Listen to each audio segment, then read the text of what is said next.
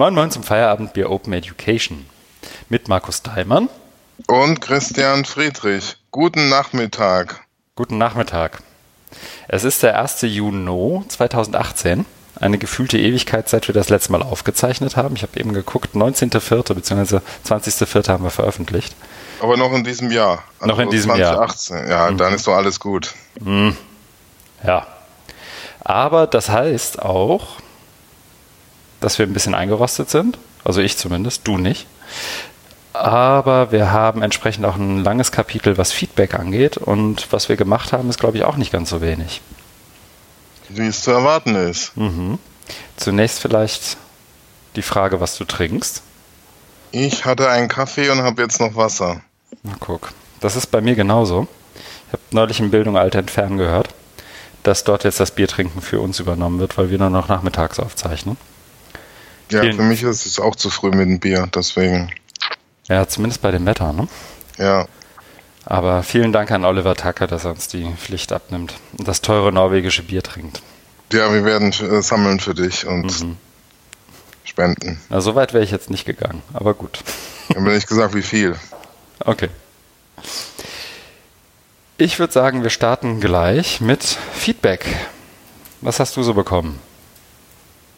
Ich habe wie du bekommen, das was hier auf was in unserem Vorbereitungs, also das ist wirklich schon lange her, mhm. in unserem Vorbereitungsdokument bekommen ist, das von, ich habe hab das Gefühl, aber das ist ja nicht das erste Mal, von Jochen Robes. Mhm. Der hat ja auch schon mehrfach jetzt kommentiert bei uns. Ja, ich glaube, diesmal ist das erste Mal, dass er tatsächlich bei uns in den Kommentaren war. Aber das eine oder andere Mal Werbung gemacht, im, im besten Sinne des Wortes, hat er schon für uns. Ja, stimmt. Bei Twitter und in seinem eigenen Blog. Mhm. Jetzt ist er auch bei uns, was uns sehr freut, in den Kommentaren aufgetaucht und bedankt sich für einen Link zu einem Text, den wir vor, wie du es genannt hast, gefühlt einer halben Ewigkeit besprochen haben. Äh, der Text von Axel Krommer, wo es, glaube ich, um die Unterscheidung ging zwischen, oder die so aus, ähm, die Gegenüberstellung digital, analog, Technik, Didaktik und so weiter. Mhm. Ja. Genau, der Grundsatz Pädagogik vor Technik. Ja, ja genau. Und mhm. ähm, er betreibt parallel Fitness, wenn er uns hört. Was schön was, ist. Was schön ist, ja. Was echt eine interessante Vorstellung ist, wenn er da auf seinem Rad im Keller Fitness, äh, Fitnessprogramme auf der Rolle, was auch immer das ist. Ja, ich gucke gerade, wir sind jetzt in der dritten Minute, das heißt, jetzt kommen so die ersten Schweißperlen wahrscheinlich gerade auf die Stirn. naja, schöne Grüße. Dann, ich habe noch ähm, mit bei der OE Global in Delft mit Doug Belcher länger gesprochen, der ja auch so ein Stück weit mit seinem Tide Podcast, ich weiß nicht, ob du den hörst, aber für mich war das immer so am Anfang zumindest ein Stück weit Inspiration ist vielleicht zu viel, mhm. aber zumindest so, so eine Art Vorbild, wo man sich ein paar Sachen abgucken kann. Mhm. Äh, der, der Tide Podcast von ihm, Today in Digital Education. Und ähm, auch da hat, äh, ich habe ihm dann erzählt, dass das tatsächlich, äh, dass wir sozusagen das deutsche schlechtere Äquivalent von ihm sind. Und hat ihn sehr gefreut und hat uns dann auch gleich in seinem Podcast erwähnt. Hört er wahrscheinlich nicht, aber auch dahin vielen Dank. Und dann hatten wir noch, das muss ich tatsächlich, da war ich kurz davor auf Spam zu drücken, bei Episode 14. Ich habe es ich hab's jetzt mal reingetan, weil ich irgendwie, ich fand es interessant. Also ich glaube, es war wirklich ein ernst gemeinter Kommentar. Ich habe ihn hier einfach mal verlinkt und ich glaube, ich muss das hier gar nicht weiter kommentieren. Ähm, aber wer neugierig ist, klicke gerne in den Show Notes auf den Kommentar in Episode 14 und beteilige sich an der Diskussion. Ähm, vielleicht bringt das ja was. Ansonsten sind uns noch untergekommen Michael Eichhorn und David der Doktorand bei Twitter. Das Hochschulforum hat uns lobend erwähnt, beziehungsweise hat uns, nee, gelobt haben sie uns eigentlich gar nicht, sondern haben nur gesagt, wir beteiligen uns an der Diskussion dessen, was das, das Hochschulforum so macht. Und ja, ich habe das, das schon als Lob verstanden. Ja, ich meine, letztendlich haben sie das als Impuls genommen und ihr Paper zu Curriculum im digitalen Zeitalter zu, für Kommentare freizugeben. Was ich selber auch cool finde. Also das, also erstens, dass man. Stimmt, das haben wir ja immer kritisiert, moniert, ja. dass das so ein bisschen starr ist, ne? Mhm. Und so ein bisschen, ja, also, aber was, was nicht so, nicht so als Vorwurf gemeint war, sondern als Anregung. Mhm. Prozesse zu öffnen. Deswegen will, will ich mich jetzt auch gelobt fühlen. Ja. Auch wenn du das nicht so als Lob empfinden magst. Doch, ich empfinde das irgendwie auch als Lob. Vor allem empfinde ich es irgendwie als eine positive Entwicklung, dass das tatsächlich. Ja. Also, dass man, wie soll ich sagen, uns zwei Pappnasen im Podcast so ernst nimmt, dass man sagt, ach Mensch, das könnten wir jetzt mal ausprobieren. Das finde ich cool. Ja. Dann hatten wir, ich glaube, beide mehrfach Zurufe von Matthias Andrasch, wann denn endlich der neue Podcast kommt. Ich habe das hier mal The Daily Andrasch genannt. Äh, genau, es ist soweit. Ja, die, das Warten hat ein Ende und ich hoffe, ich kann es auch noch vor dem Wochenende raushauen. Und ich hoffe, dass heute nicht wieder Stromausfall ist. In, also das hätte ich mal, was, was wir gemacht haben, das könnte ich vielleicht mal hinzufügen. Wir hatten ja einen längeren Stromausfall. Oha. Aber das schreibe ich, das, dazu kommen wir später. Ja. Naja, und Matthias muss ja eigentlich jetzt auch Zeit haben, weil er hat ja keine Blogs und Webseiten mehr zu warten, die hat er alle offline genommen. Da müsste er jetzt eigentlich auch Zeit haben, ein bisschen Podcast zu hören. Viele Grüße dahin. Vielleicht macht es Sinn, wenn wir jetzt so lange nicht mehr da waren, für uns selber noch einmal zu rekapitulieren, was wir überhaupt tun. Und falls der eine oder andere oder die eine oder andere neu dazugekommen ist, wollen wir einmal 90 Sekunden nehmen und erklären, warum, was das hier überhaupt ist. Soll ich mal ja, anfangen und du ergänzt oder anders? Ja, nee, fang du mal ruhig an. Sehr gut. Wir zwei zeichnen uns eigentlich regelmäßiger als im Sechs-Wochen-Rhythmus dabei auf, wie wir darüber sprechen, was sich so im Kontext Öffnung von Bildung und Digitalisierung von Bildung so getan hat. Relativ häufig, glaube ich, mit einem Hochschulbezug, was irgendwie daran liegt, dass wir beide irgendwie so ein Stück weit aus der Hochschulecke kommen, aber durchaus auch mit anderen Einfärbungen. Und letztendlich besprechen wir alles Mögliche, was wir so gelesen haben, was wir gemacht haben, auf welchen Konferenzen wir waren, was da sozusagen die, die größeren Geschichten waren und äh, wie die sich sozusagen in unserem Kopf zusammenfügen und spiegeln das miteinander. Und das hat angefangen, dass wir das dann letztendlich, wie soll ich sagen, analog getan haben bei einem Bier und irgendwann gedacht haben, das könnten wir auch mal aufzeichnen und anderen zur Verfügung stellen. Und so kam es dann zum Podcast. Sehr das, gut zusammengefasst. Ja? Ja. Sehr gut. Dann fasse ich das als Lob auf. Danke dir. Auf jeden Fall. Und lass uns direkt einsteigen in die Frage, was wir so gemacht haben. Gerne. Willst du loslegen? Ja, ähm, wenn ich jetzt hier die Reihenfolge beachte, steht ja unser gemeinsamer, also, also Logi, also unser gemeinsamer Talk bei der Republika 18 in Berlin Anfang mhm. Mai, wo wir beide das Glück und die Ehre hatten, mit einem mit einer Einreichung angenommen zu werden und einen Vortrag zum Besten zu geben. Da hatten wir uns ja vor längerer Zeit mal darauf verständigt über, über so ein Thema. Also ich habe es dann, wir haben es dann mal genannt, äh, warum früher wer Web war. Also es geht so auch ein bisschen historische, historischer Rückblick auf die, auf den Zusammenhang zwischen Bildung, Internet und wie sich das dann entwickelt hat. Das ist immer sehr vorbildlich auch äh, organisiert. Das heißt, es gibt eine Aufzeichnung, bei, äh, die bei YouTube zu finden ist, ist hier verlinkt und unser Transkript und die Slides sind auch verlinkt.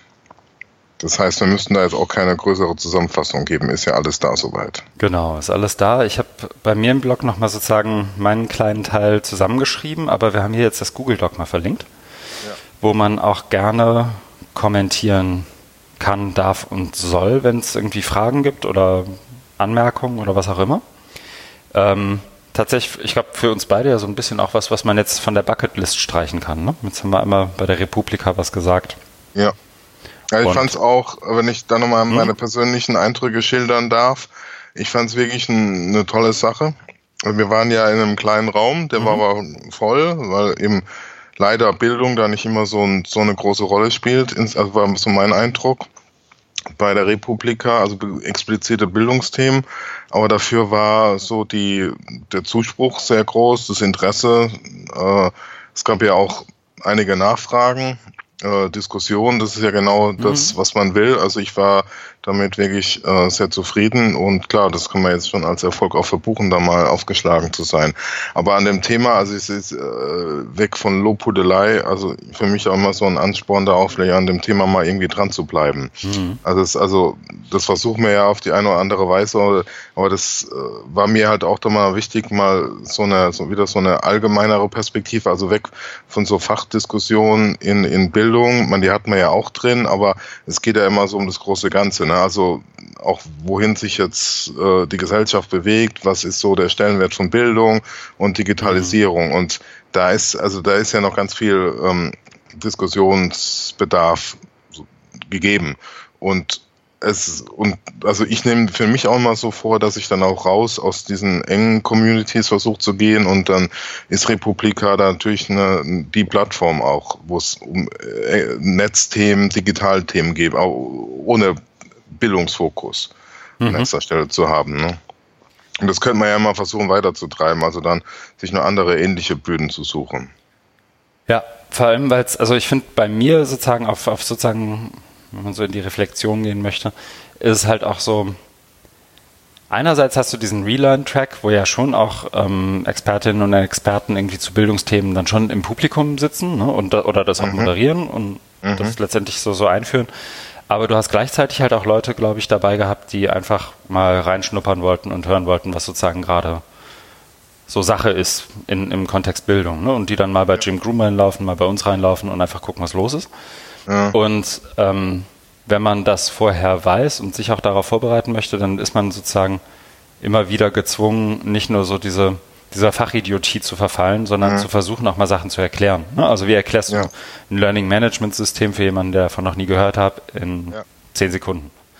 Und ähm, da nochmal anders drüber nachzudenken und da auch sozusagen die wichtigen Punkte zu akzentuieren, ohne viele Dinge schon vorauszusetzen, ist glaube ich, echt eine Kunst und ich mag das so, so Konferenzen wie die Republika dann sozusagen auch dazu zwingen, das mal zu machen und das irgendwie zu übersetzen oder, oder anders zu, zu, zu formulieren. Ja, genau, weil ich beklag mich ja auch oft über äh, geringe Beteiligung von Bildungswissenschaftlern an, an, an äh, Diskussionen zur Digitalisierung. Aber das ist ja genau das, was denen dann oft schwerfällt, was du eben angesprochen mhm. hast, nämlich diese Übersetzung, das Runterbrechen und allgemein verständlich zu machen. Ne? Also man muss sich einerseits auch mit, mit den ganzen Digitalthemen auseinandersetzen, die jetzt weg sind von Bildung und, und diesen pädagogischen Fachfragen, sondern wo es darum geht, was passiert so im Untergrund, äh, in der, auf der Infrastrukturebene, auf der politischen Ebene und das dann aber wieder zusammenzudenken mit Bildung, also mit Bildungsfragen, mit Bildungsbegriff und dann, also dieses Gemisch dann nochmal versuchen, so anschlussfähig wie möglich zu kommunizieren und runterzubrechen und so, weil mein Ziel ist wirklich da immer auch Leute in eine Diskussion zu bringen, ne? Dass, mhm. dass man also Bildung, die Themen, die wir da hatten, eben, oder so die, die übergeordneten Fragen äh, als, als Reibungsfläche nimmt, als, als Korrektiv. Ne? Also ähm, wir sind beide keine Technikgegner, auch wenn es manchmal unterstellt wird, sondern es geht darum, das zu gestalten. Und man kann nicht einfach wie so ein Ingenieur loslegen, sondern man braucht da auch noch so ein Set von Werten und, und ja, Normen. Und da ist Bildung für mich halt immer ein, ein guter Startpunkt oder ein gutes Korrektiv, um sich daraus abzuleiten. Ne? Ja, ich würde sogar ergänzen, nicht nur man, man braucht das, sondern man hat das ja schon. Ne? Also dieses Set von Normen, eine Haltung oder ein Verständnis von bestimmten Dingen hast du ja ohnehin schon. Ja. Ähm, du machst es dir unter Umständen nur gar nicht bewusst und das ist, glaube ich, in meinen Augen so das, das Worst-Case-Szenario. Wenn er irgendwie die falsche Haltung hat und die bewusst vertritt und die argumentiert, dann ist mir das im Zweifel sogar lieber, als wenn einer gar nicht in der Lage ist zu verstehen, dass er eine hat. Genau, und da fand ich jetzt auch das nur nochmal auf den, den Talk einzugehen, das glaub, du hast ja auch so ein bisschen angesprochen, da kommen da schnuppern Leute rein, die wollen da wissen, was da los ist, aber mein Eindruck war schon, war schon so, dass bei uns da im Publikum viele da waren, die genau auch an dieser Schnittstelle sind. Also mhm. die wohl, ne, die, die sowohl Ahnung von Digitalisierung und also den ganzen Diskussionen haben, aber auch so dieses Set an Normen und, und, und also wirklich auch ein Bildungsverständnis haben. Also so war jedenfalls mein Eindruck. Mhm. Nee, das stimmt. Und ich habe es ja auch so ein Stück weit versucht abzufragen, so bei mir, ne? zumindest mit so einem leichten Kopfnicker. Ähm, was sozusagen so, so, oder mal versucht zu formulieren, was so ein, so ein Bildungsverständnis in einem Satz sein könnte. Und ähm, ich glaube schon, dass das ganz, also das, das war also ich fand ich es aus meiner Warte interessant. Das Feedback, das bei mir ankam, ähm, dazu war eigentlich auch ganz gut. Aber mich würde tatsächlich auch mal kritisches Feedback interessieren ähm, von, von jemandem, der sich das anschaut und sagt, mit der Rotze kann ich ja gar nichts anfangen. Ähm, ein bisschen weniger verallgemeinernd als das gerade vielleicht schon, aber wenn es da irgendwie einen konstruktiven Hinweis gibt, das könnte er noch anders formulieren oder da müsste er nochmal, ähm, das ist nicht ganz schlüssig, das fände ich irgendwie genauso spannend wie die Lobhudelei. Ja, auf jeden Fall. Also das wäre mir auch wichtig, weil es geht darum, das war jetzt ein Vorschlag von uns zur Diskussion und da wird mich natürlich auch äh, Rückmeldung interessieren im Hinblick auf, äh, das habt ihr total vergessen, ähm, das ist noch wichtig und dann muss das mit Zusammenhang mit dem sehen, weil nur, es ist ja genau diese mhm. Spannung ne? zwischen, zwischen Bildungsthemen und Digitalisierung. Und da gibt's ja keine festgefügten Normen oder, äh, oder, oder Theorien, so wie bei den Bildungswissenschaftlern. Ne? Deswegen, die beschäftigen sich ja immer mit sich selber, mit den Theorien und machen, haben da ihr Set an, an, an Thesen und, und eben Modellen und die deklinieren sie durch und da bist du halt wie so einem schönen Haus, ne, hast feste Mauern und fühlst dich da wohl. Hast halt so ein paar Jahre dazu geforscht, bist Experte, dir kann nichts mehr passieren. Bei mir äh, oder bei uns, äh, die sich da in der Community bewegen, bist du ja, musst du das Haus erst bauen und da kann ja mal so eine, so eine Wand einbrechen oder bist auf so einer, bist auf so einer, ja, oder das Fundament, weil, mhm. ne, das, das stimmt, also so, so, so geht es mir eben oft, wenn ich darüber schreibe oder rede, wie jetzt da bei der Republika. Ja, an irgendeiner Stelle regnet es immer rein und man muss einen Eimer hinstellen, ne? Ja, genau. Und ne, das muss man erstmal formen. Ne? Und da freue ich mich halt über jeden, der sich auch die Mühe macht, mitzubauen und mitzudenken. Ne? Und eben die ausgetretenen Pfade verlässt und sein eigenes bestelltes Feld oder gebautes Haus auch mal rausgeht und die Tür aufmacht und guckt, huch, was ist denn da los? Ne? Von meinem Haus. Ne? Da kommt ja gerade irgendwie so ein Sturm und da, ja, muss ich mir auch mal mit beschäftigen. Wenn wir so weitermachen, müssen wir uns auf jeden Fall irgendeinen Titel ausdenken, in dem Analogien und Metaphern vorkommen. Bestimmt, wird uns das gelingen. ja, das ist das. Ich habe Republika, ja. ähm, Dokument ist offen, also Transkript ja. des Talks ist sozusagen offen, da gerne reinkommentieren. Ähm, ja. Video ist auch online und Slides sind auch online. Genau. Und und dein Blogbeitrag. Mein Blogbeitrag ist online, genau, den kann ich ja eigentlich auch noch verlinken gleich. Ja. Und ähm, da also gerne konstruktiv an uns rummeckern und mitbauen. Ja. ja.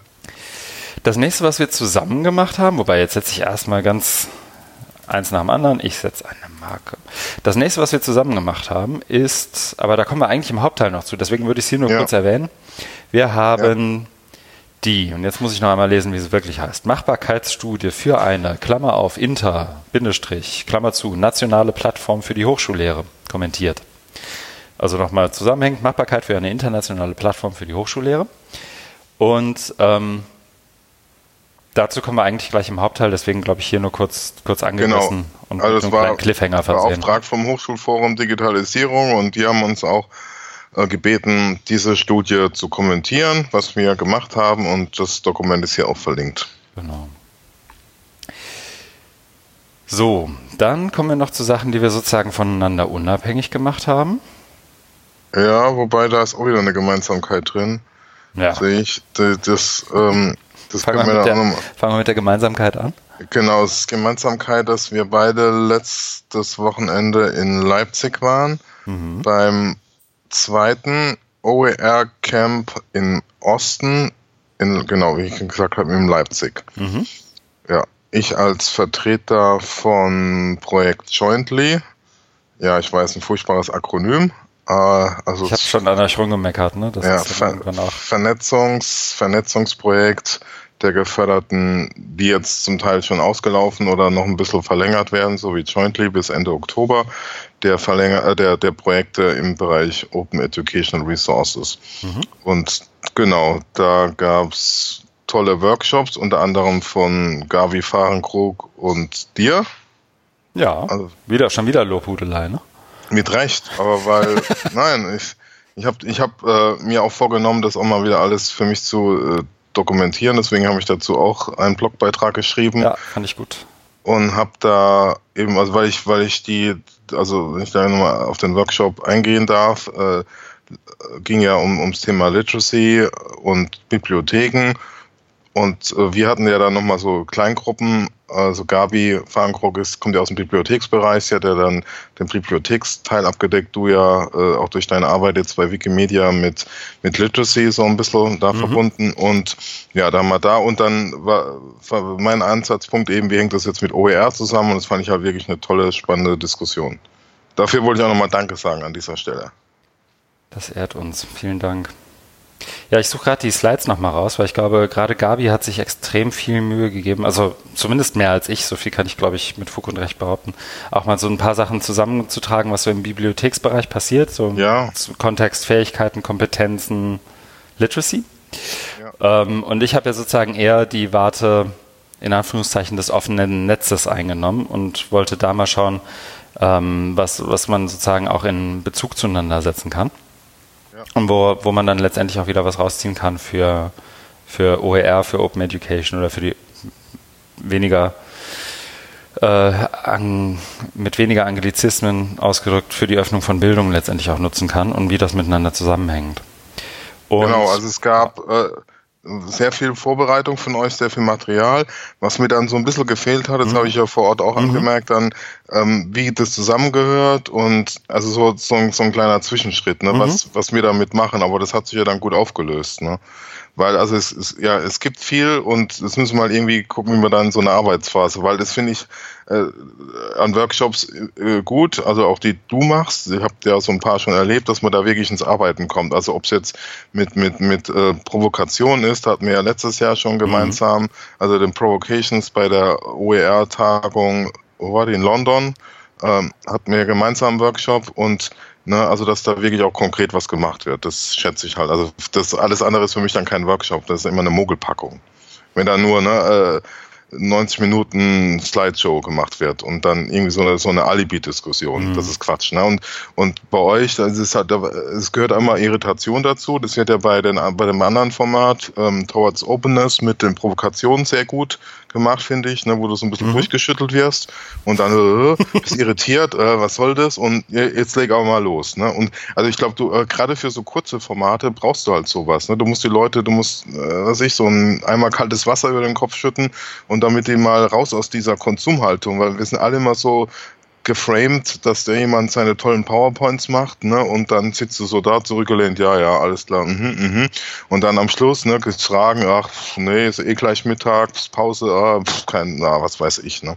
Und das, das ist halt schade, ne, weil man macht, also die Leute, die Workshops anbieten, die also, denke ja, haben ja auch ein Interesse dran, so ein bisschen was rauszukriegen. Ne? Also Diskussion im besten Fall. Und das hatten wir ja dann. Und wenn das noch ein bisschen dokumentiert wird, umso besser. Ja, genau. Und das finde ich klappt ja auch bei den OER-Camps immer gut. Ne? Also die, ja. so diese auch eher eine Haltung oder Kultur, dass äh, fast zu je, Beginn jeder Session bei so einem OER-Camp ähm, Anf Anfang jemand sagt so und ich schreibe jetzt hier mal ins Pad und wer schreibt mit und ja, ja, zumindest die wichtigen Links sind drin, ein paar Stichworte, so dass man dann auch äh, es einfacher hat, wieder so reinzukommen, einzusteigen, zwei, drei Wochen später nochmal zu überlegen, in der Session haben wir jetzt was wie gemacht und was war, worum ging es da nochmal. Und das kann man auch wirklich nachgucken. Ne? Ich glaube, Joran hat das auch erzählt, dass er manchmal noch so ans OER-Camp 2013 denkt und dann irgendwie zurückgeht in den Plan und heute noch die Pads online sind und in die Dokumentation ja, gucken kann fünf Jahre später. Ja. Ja, das ist toll. Was ja an sich schon eine Qualität ist. Absolut. Nee, aber sonst, also jetzt abgesehen von der Lobhudelei für unseren Workshop, vielen Dank. Ähm, ich habe die Slides jetzt mal verlinkt. Ähm, fand ich auch, ähm, also sowohl das Camp wirklich wie immer eigentlich gut organisiert. Das ist ja schon, schon fast zu routiniert, ist so manchmal mein Eindruck, so dass wenn man ein, zwei Mal da war, dass man weiß, was passiert. Ähm, aber sich ja auch immer ein, zwei neue Sachen irgendwie einfinden, so die, die das Kühlschrank-Magnet-Puzzle, bei dem mein Team ja spitzenmäßig abgeschnitten hat. Ja, ähm, wer da wohl in der Jury war. ich weiß auch nicht. Ja. Und ähm, auch so, so ein paar spielerische Elemente, die aber auch dafür sorgen, dass Leute nochmal anders miteinander in Kontakt kommen. Ne? Also und mhm. sich nicht so, so ein bisschen, so bis zu einem gewissen Grad zumindest so einer Grüppchenbildung auch nochmal entgegengewirkt wird und Leute miteinander reden, die ja. das sonst vielleicht nicht unbedingt täten.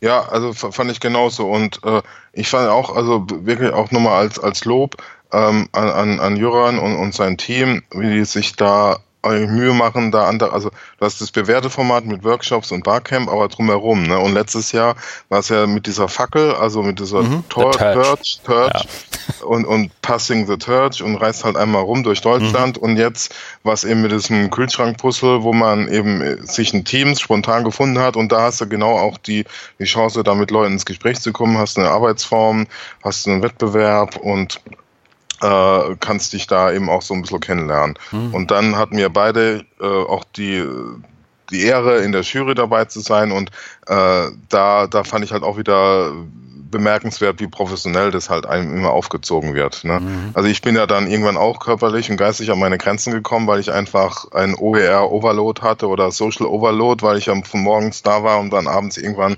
reicht mir es ja, aber ähm, das war das ist ja mein, mein, meine Wahrnehmung, also das mhm. betrifft ja nur mich, aber was ich damit sagen will, ist einfach nochmal, dass es toll ist, wie, wie viel Mühe sich da gegeben wird, um, um das eben mit, mit Anspruch, also nicht nur so Quatsch und, und sondern äh, durchdacht und eben professionell und äh, dass da viele auch Lust drauf haben mitzumachen. Und also da gehören immer zwei dazu. Einer, der das Konzept macht und dann eine Gruppe, auf die es trifft und die dann eben da mitmachen. Und das war eben auch so mein Eindruck, dass es da wirklich auch tolle Leute waren, die da Lust drauf hatten, mitzumachen. Mhm. Und es waren auch neue dabei, die mit OER nicht so viel zu tun hatten und man kommt halt echt äh, leicht mit denen ins Gespräch. Ich hatte da auch mal so zwei, drei Mal mit denen, wo man dann über den Tag mal wieder getroffen hat und dann redet man da ganz leicht miteinander, was man, glaube ich, bei anderen Tagungen nicht so hat, mhm. wo man dann von, von Vortrag zu Vortrag hetzt und ja, triffst dann, du hältst dich ja immer nur mit denen, die du kennst.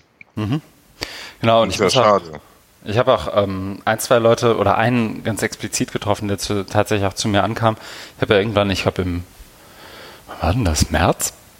Februar, März einen Vortrag beim Deutschen Schulleiterkongress gehalten und habt ja auch so das OER-Camp als so den, einen der, der Anlaufpunkte erwähnt, wenn es irgendwie darum geht, Bildung zu öffnen oder über Digitalisierung auch von Bildung nachzudenken, gerade so im Kontext Schule als, als Community, ähm, da, da mal vorbeizuschnuppern. Und das hat tatsächlich auch einer der Schulleiter, die da, der da vor mir saß, gemacht. Und äh, kam dann auch direkt am ersten, am ersten Morgen sozusagen beim ersten Kaffee habe ich ihn äh, haben wir uns gesehen, wiedererkannt. Und ich glaube, der hat sich auch, ich würde ihn da gerne nochmal fragen im Anschluss zu, aber es wirkte so sozusagen am Nachmittag des zweiten Tages, dass er auch wirklich angekommen ist. Irgendwie in der Zwischenzeit hat er sich einen Twitter-Account erstellt, hat mhm. irgendwie äh, zu verschiedenen, so zu, zu unserer Session zur Open Pedagogy irgendwie sich nochmal dazugesetzt und zugehört, mitgemacht.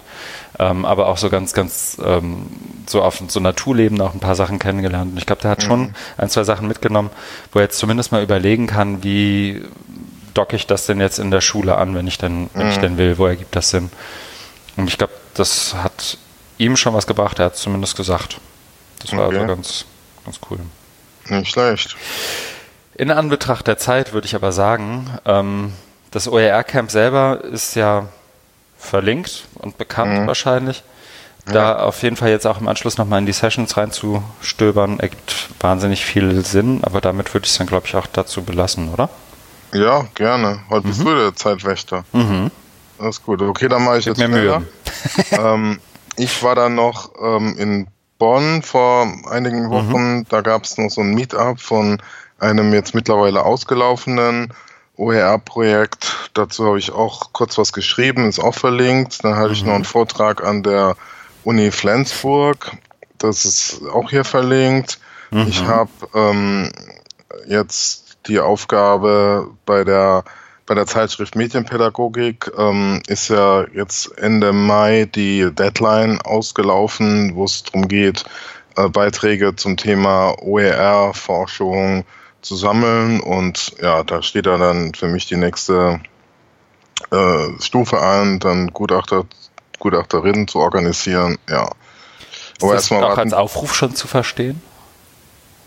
Mm, nee. Ja, mm, also wer, wer Lust hat, also ich würde auch auf jeden Fall nochmal tätig werden. Ich habe da schon mal eine Liste zusammengestellt. Genau, wer, wer Lust hat und ja, sich dafür interessiert, kann natürlich sich gerne bei mir melden. Ja. Äh, dann habe ich so zwei E-Book-Projekte.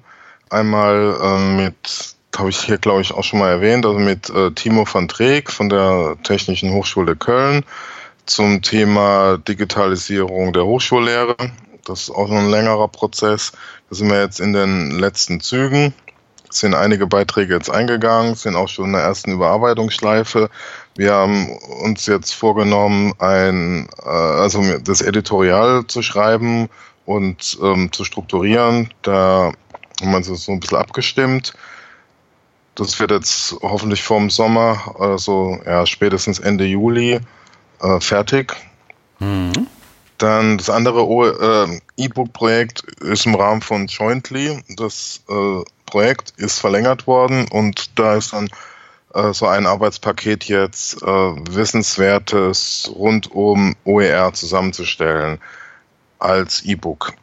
Und zwar, ähm, da hatte ich jetzt bei der äh, beim, beim Camp in Leipzig äh, eine Session angeboten, wo wir auch darüber diskutiert haben, wie das aufgebaut sein soll. Also wir wollten so ein bisschen szenarioorientiert machen, wo es zum Beispiel um die Frage geht, wie bringe ich eine OER-Policy in, in die Studienordnung rein. Also so anhand mhm. von, von, von Dingen, wo es, also wenn du sagst, okay, ich will das OER verbreiten, das ist ja so auf einer ganz allgemeinen Ebene. Und wenn du dann weiter drüber nachdenkst, bis jetzt im Hochschulbereich, dann kommt dieses und jenes und das dann mal so als Fall nehmen oder als Szenario und das so beschreiben lassen. Wo also, wo, wo Leute, die jetzt, also es soll zielgruppenspezifisch sein, eben nicht nur Hochschule, sondern auch Weiterbildung oder Schule und versuchen dann jetzt erstmal so Szenarien zu sammeln und ähm, Leute zu bitten, dazu was zu schreiben. Das hat halt den Vorteil, du musst nicht ein, ein, komplettes Kapitel schreiben, zum Beispiel zu, was ist überhaupt OER oder Suchen von OER unter IT und OER, sondern kurze Beiträge und wir würden dann drumherum sowas stricken. Also es soll eher so ein bisschen modular sein. Okay. Und dazu biete ich jetzt beim nächsten OER-Camp, das ist ja auch nächste Woche, West in Hatting, auch einen Workshop an wo ich, also einfach auch mal so ausprobieren, das ist ja immer toll, war auch bei, bei so einem Format wie OER Camp möglich, dass, dass, ich, dass da was ähm, weiter diskutiert wird zu dem Thema. Mhm. Ja, weil so ein also, fortlaufendes Format ist immer wieder. Ja, genau. Mhm. Also es soll dann eben auch bis Ende Oktober eben zusammengestellt äh, sein, Material, aber es muss nicht alles komplett fertig sein. Mhm. So haben wir das jetzt auch so uns überlegt oder ja, das macht auch Sinn. Da hat man nicht so den Druck. Und ich finde es halt spannend, weil es halt weil mal was, was anderes ist und ja, Work in Progress, fortlaufendes Format. Mhm. Okay. Genau. Spannend. Ja, das ist das. Dann habe ich einen Artikel fertig geschrieben für ein Sammelband, der heißt Open and Distance Education Theory Revisited Implications for the Online Era. Da sollte ich was schreiben zum Thema Openness. Äh, das hat eine äh, Professorin aus Japan, macht das. Und die hat mich ja vor mehreren Wochen oder Monaten mal angefragt und wie es halt so ist, dann hat man eine Deadline und merkt dann irgendwann reicht nicht. Und dann habe ich dann nochmal um Verlängerung gebeten und hat es mir auch gegeben. Und die hat es aber, also die hat ein komplettes Konzept gehabt für das ganze Buch, das ist gut, ähm, also für die, und hat mich eben für das Thema der Openness äh, angefragt und mir dann auch schon mal so eine so eine Gliederung gegeben. Mhm. Und ich musste äh, das eigentlich dann, noch füllen dann. Sozusagen. Ja, genau. Aber okay. ich habe also ja, aber ich habe dann eben gemerkt, ich muss mich da auch nochmal richtig reindenken und habe das aus Zeitgründen dann so ein bisschen schleifen liegen lassen, habe mich dann irgendwann wieder rangemacht und habe dann gemerkt, ja, das passt und ähm, auf, vom Umfang her, also du musst ja dann ne, gucken, dass, dass du da mit, also mit den Rahmenbedingungen so klarkommst, weil es gibt natürlich auch eine Zeich, äh, Zeichenvorgabe und ja, mich dann mal so, so rangemacht und ja, hat dann auch Spaß gemacht. Jetzt habe ich sie auch pünktlich, hat sich auch gefreut, überliefert und ab äh, und mal gucken, also was sie daran wieder, äh, hat sie an die Kommentare dann, was es da gibt. Okay, klingt gut. Ja. ja.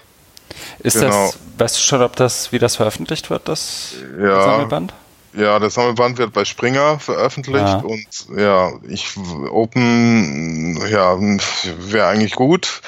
Ähm, manchmal machen dieses Jahr, dass sie so Open Access machen. Mhm. Ich befürchte aber, also ich kann mir auch vorstellen, dass es nicht ist, was ich, was natürlich auch, ah das ist halt immer so das Dilemma. Ne? Auf der einen Seite freut man sich, wenn man Gelegenheit hat, was zum Schreiben. Auf der anderen Seite ist es natürlich immer ein krasser Widerspruch zu dem, was du schreibst, dem Inhalt und der Form mhm. dann. Ja. Kommt drauf an, wen man erreichen will, ne? Ja, genau. Also ist, das ist natürlich jetzt so ein, so ein akademisches Werk, äh, wo es um, ist auch eine sehr schmale, sehr schmale Community. Ich war da auch mal aktiv, äh, aktiver als jetzt. Also als ich noch an der Fernuni in Hagen war, das ist ja so, so ganz klassisch Distance Education oder mhm. Fernlehre. Und darum ging es ja um den Artikel auch. Also dass, dass wie kann man das Thema Open Education damit reinbringen. Mhm. Da sollte ich mir halt so ein paar Theorien angucken, das habe ich ja zum Teil schon früher mal gemacht und daraufhin diskutieren, wo gibt es Anschlussstellen für Openness und ähm, dann auf der anderen Seite auch sich nochmal die, die Open-Bewegung wie jetzt OER oder MOOCs angucken und dann das und dann am Schluss so ein updated Framework for Open und Distance Education so irgendwie auszudenken. Ja, also so ähnlich wie wir es ganz am Anfang hatten bei der heutigen Sendung mit dem Republika Talk, Schnittstelle, alle an Schnittstellen arbeiten. Mhm. Ne, und deswegen, das, das äh, ist dann natürlich immer nur ein Vorschlag für so ein Framework. Ne, dann, was dir halt gerade so in den Sinn kommt, bringst du da irgendwie rein. Und es ist natürlich dann auch gut, wenn, wenn da Fachleute mit drauf gucken, so wie Sie jetzt, die dann mir dann ein paar, paar Rückmeldungen gibt, paar Kommentare, wo sagt, das und das musst du noch schärfen oder so und so würde ich es anders da machen. Sonst dann kriegt das natürlich nochmal eine andere Qualität. So ist es. Cool. Genau. Und last but not least hatten wir einen großen Stromausfall in Lübeck, nämlich am 16. Äh, Mai um ca. 12 Uhr mhm. ist der Strom für fast vier Stunden ausgefallen. Angekündigt oder? Äh, nee, nee. Vollkommen unerwartet, äh, ohne Ankündigung. Äh, es war in irgendeinem Umspannwerk hier in einem Nachbardorf ist irgendwie so ein Teil dann explodiert und es, ja, kann man halt nicht einfach die Sicherung wieder reindrehen, sondern muss er irgendwie das reparieren und das hat er dann doch länger gedauert. Und es war wirklich so, dass halt Lübeck äh, komplett ohne Strom war, also alles. Ne? Keine Ampel, die, die Supermärkte haben geschlossen gehabt, Eis wurde verschenkt oder für 50 Cent die Kugel verkauft, weil ja, alles alles, alles geschmolzen. Ne? Das war ja auch schon ziemlich warm, also wie die ganzen letzten Wochen, war es da auch sehr warm. Ja, alles Telefon ging nichts. Ne? Also es hatten, ich war ja bei der Arbeit und mhm. da hatten nur die, glaube ich, Vodafone-Anbieter haben, die hatten dann Zugang zu mobilem Internet. Ich hatte gar nichts. Ein anderen Anbieter hatte. Ne? Da war es halt schon so ein bisschen abgeschottet. Okay. Ja, und dann, also da sind halt so ein paar Meldungen reingetropfelt, ja, um circa halb drei geht's wieder, dann, mhm. ja, okay, gewartet, kam aber nix. Und dann nichts passiert, ja, da wird es vielleicht bis Abend dauern, aber es war dann ja so 16 Uhr, auf einmal alles wieder an, angelaufen ist. Ja. Genau, man musste sich halt die Zeit mit äh, irgendwie anderen Tätigkeiten, ne? mal ein Buch lesen oder sowas habe ich dann gemacht. Die Ablage machen. Ja, genau, das habe ich auch gemacht, aber ja. Okay. Ja. Und da das heißt, alle Haushalte in Lübeck müssen jetzt eigentlich eine sortierte Ablage haben und die Steuererklärungen sind alle fristgerecht abgegeben, alles cool. Ja, das könnte man mal nachprüfen. Genau. Wahrscheinlich gibt es so einen kleinen, war das nicht so, dass es dann immer, ähm, dass dann auch die ja. Geburten hochgehen? Ja, neun Monate, ja. In, in neun Monaten gibt es ganz viele Stromausfallkinder? Ja, in New York war das ja mhm. mal in den 70ern oder so. Das kenne ich noch aus dem Englischunterricht. Mhm. Das war mal der große Stromausfall in New York. Da war das wirklich so. Aber jetzt werden ja vier Stunden da reichen, um da so viele Kinder zu machen. Mal sehen. Wer weiß. Ja. Ich setze mal eine Marke und tu das. tue, was ich am liebsten tue. Ich darf über mich sprechen. Du bist jetzt ein Narzisst geworden. Ja. Ja, wenn, naja, ich habe, also ich glaube, es erklärt sich so ein bisschen, warum man länger von nichts von uns oder warum wir länger nicht, nichts von uns haben hören lassen, weil ich glaube, wir hatten beide einen ganz gut gefüllten Kalender. Du bist ja parallel auch noch, darf man das sagen, umgezogen? Jetzt habe ich es ja, gesagt. natürlich. Jetzt, also jetzt ist es raus. Jetzt ist es raus. Der, der Daimann ist umgezogen. Ja. Also es sind ja auch so ein paar Sachen irgendwie aufgelaufen und ja. ähm, ja, ich fange einfach mal an. Ich habe es versucht, ein bisschen chronologisch zu sortieren. Die Woche nach unserer letzten Aufzeichnung war ich, äh, wie viele andere ja auch, bei der OE Global, also der Open Education Global Konferenz in Delft, die auch über drei Tage ging. Da hatte ich, ähm, habe ich einerseits, also für mich ist das ja immer so ein bisschen, ich glaube, wie für dich auch, so, so ein schon fast wie so ein Familientreffen. Mhm. Also man, man stellt sich irgendwo hin und guckt mal, wer vorbeiläuft und dann freut man sich, dass man die Leute wieder sieht. Und ähm, dazu hatte ich aber auch noch einen Workshop, der, wie du es eben eingangs netterweise erwähnt hast, auch so auf dem Provokationsmodell ein bisschen aufgebaut hat, was wir bei Towards Openness haben, unter dem Hashtag Break Open, also Break und Open, ähm, wie, das, wie das Brechen, nicht wie die Pause. Mhm. Ähm, ist, sind auch die Materialien zu finden oder eben auf der Towards Openness Seite unter towardsopenness.org slash breakopen. Ähm, ist aber auch in den Shownotes nochmal verlinkt. Da ging es letztendlich darum, wie wir ähm, Fragen rund um, wie soll ich sagen, so, so Machtdynamiken und Machtverteilung in Open Education ein Stück weit verstehen, aber vor allem auch darum tatsächlich provokativ gefragt, was müssten wir tun, um Open Education zu zerstören und tun wir das vielleicht gerade? Ähm, ein, zwei Mal ist mir das Missverständnis begegnet, dass Leute tatsächlich dachten, ich wollte das Open Education Movement kaputt machen. Aber wenn das gerade so an der Grenze ist, wo Leute nicht, sich, nicht ganz sicher sind, ob sie die Frage so stellen wollen, dann finde ich, ist der Workshop genau im richtigen Ort gelandet, sozusagen. Ähm, ja, also so auch ja. so ein bisschen am Rand, wo es weh tut. Ja. Ähm, das war auch so. Wir hatten witzigerweise, also das, ich habe gestern noch mit äh, Kerstin Meyerberger drüber gesprochen, die nochmal, ähm, also in einem anderen Kontext auch auf mich zukam und sagte, ich hätte euch, ich hätte ja gerne an eurem Workshop teilgenommen. Aber irgendwann mussten wir, weil unsere Werbung anscheinend für den Workshop zu gut funktioniert hat und uns die Konferenzorganisatoren blöderweise nur den Raum gegeben haben, in dem ähm, zumindest nach Brandschutzbestimmungen nur 25 oder 27 Leute rein durften. Mhm. Äh, mussten wir aktiv Leute wegschicken. Also jemand von den Konferenzorganisatorinnen stand vorne und hat Leute weggeschickt, was dazu führte, dass Leute versucht haben, wir hatten ja auch eine virtuelle, also einen Online-Part, um an dem ganzen teilzunehmen, was dazu führte, dass Leute auch ähm, praktisch in den Gängen in Delft saßen mit Laptops auf dem Schoß, um virtuell an dem Workshop teilzunehmen, der drinnen stattfand. Wow, jetzt habt ihr es wirklich geschafft. Jetzt das haben wir es geschafft. Von, vom äh, CCC-Kongress, das hatte ich auch mal, dass ich da bei der Eröffnungs-Keynote mhm. nicht reingekommen Leute in Stream gucken, ne? Ja, da habe ich auch Stream geguckt mit ein paar.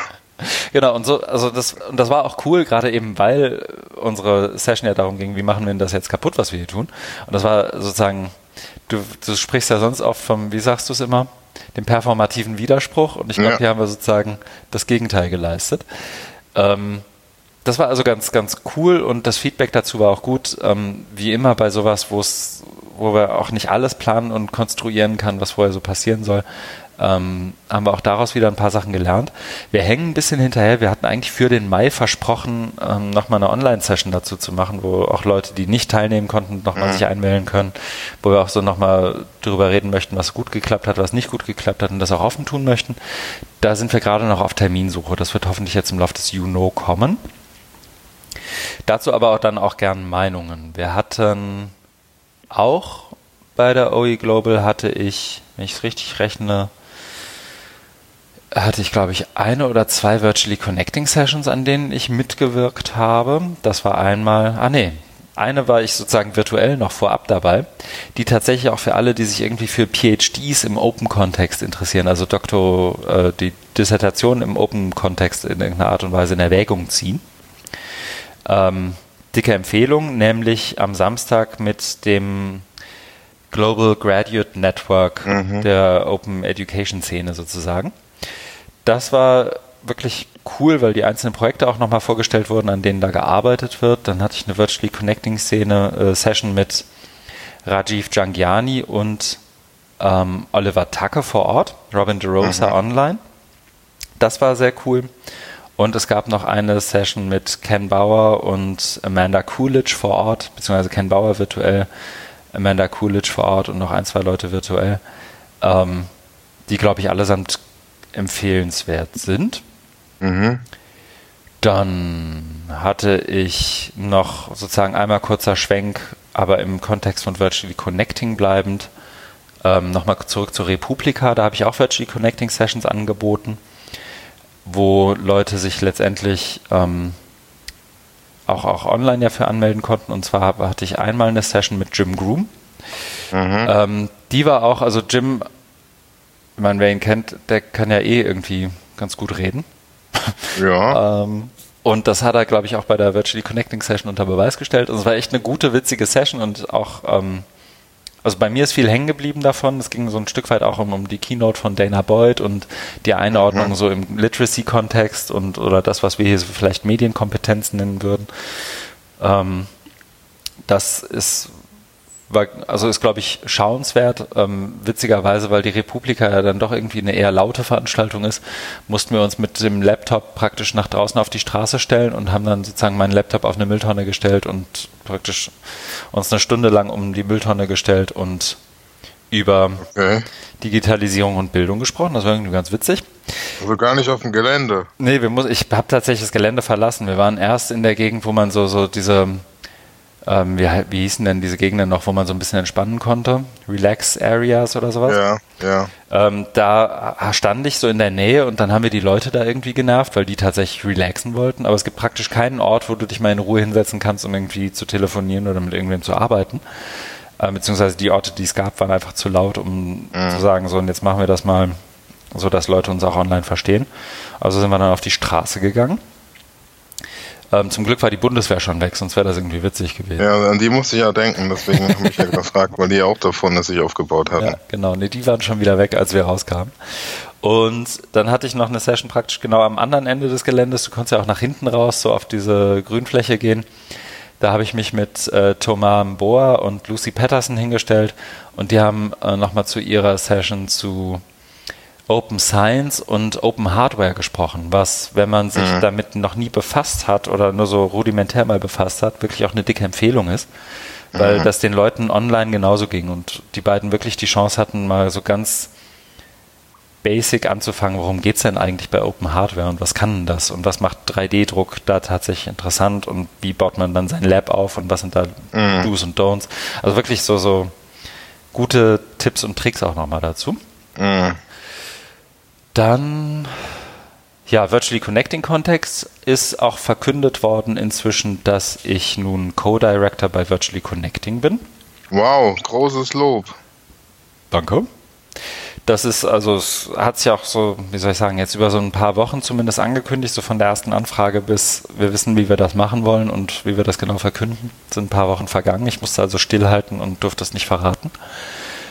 Ähm, das ist nun also raus und da sind ähm, Helen de Ward aus, aus Kanada und ich sozusagen zu dem Co-Director-Team dazugestoßen, weil Virtually Connecting ja inzwischen auch irgendwie andere Formen annimmt, beziehungsweise einen anderen Maßstab auch hat, ne? wenn man sich anguckt, wo das überall auftaucht mhm. und welche Konferenzen da alle abgedeckt werden.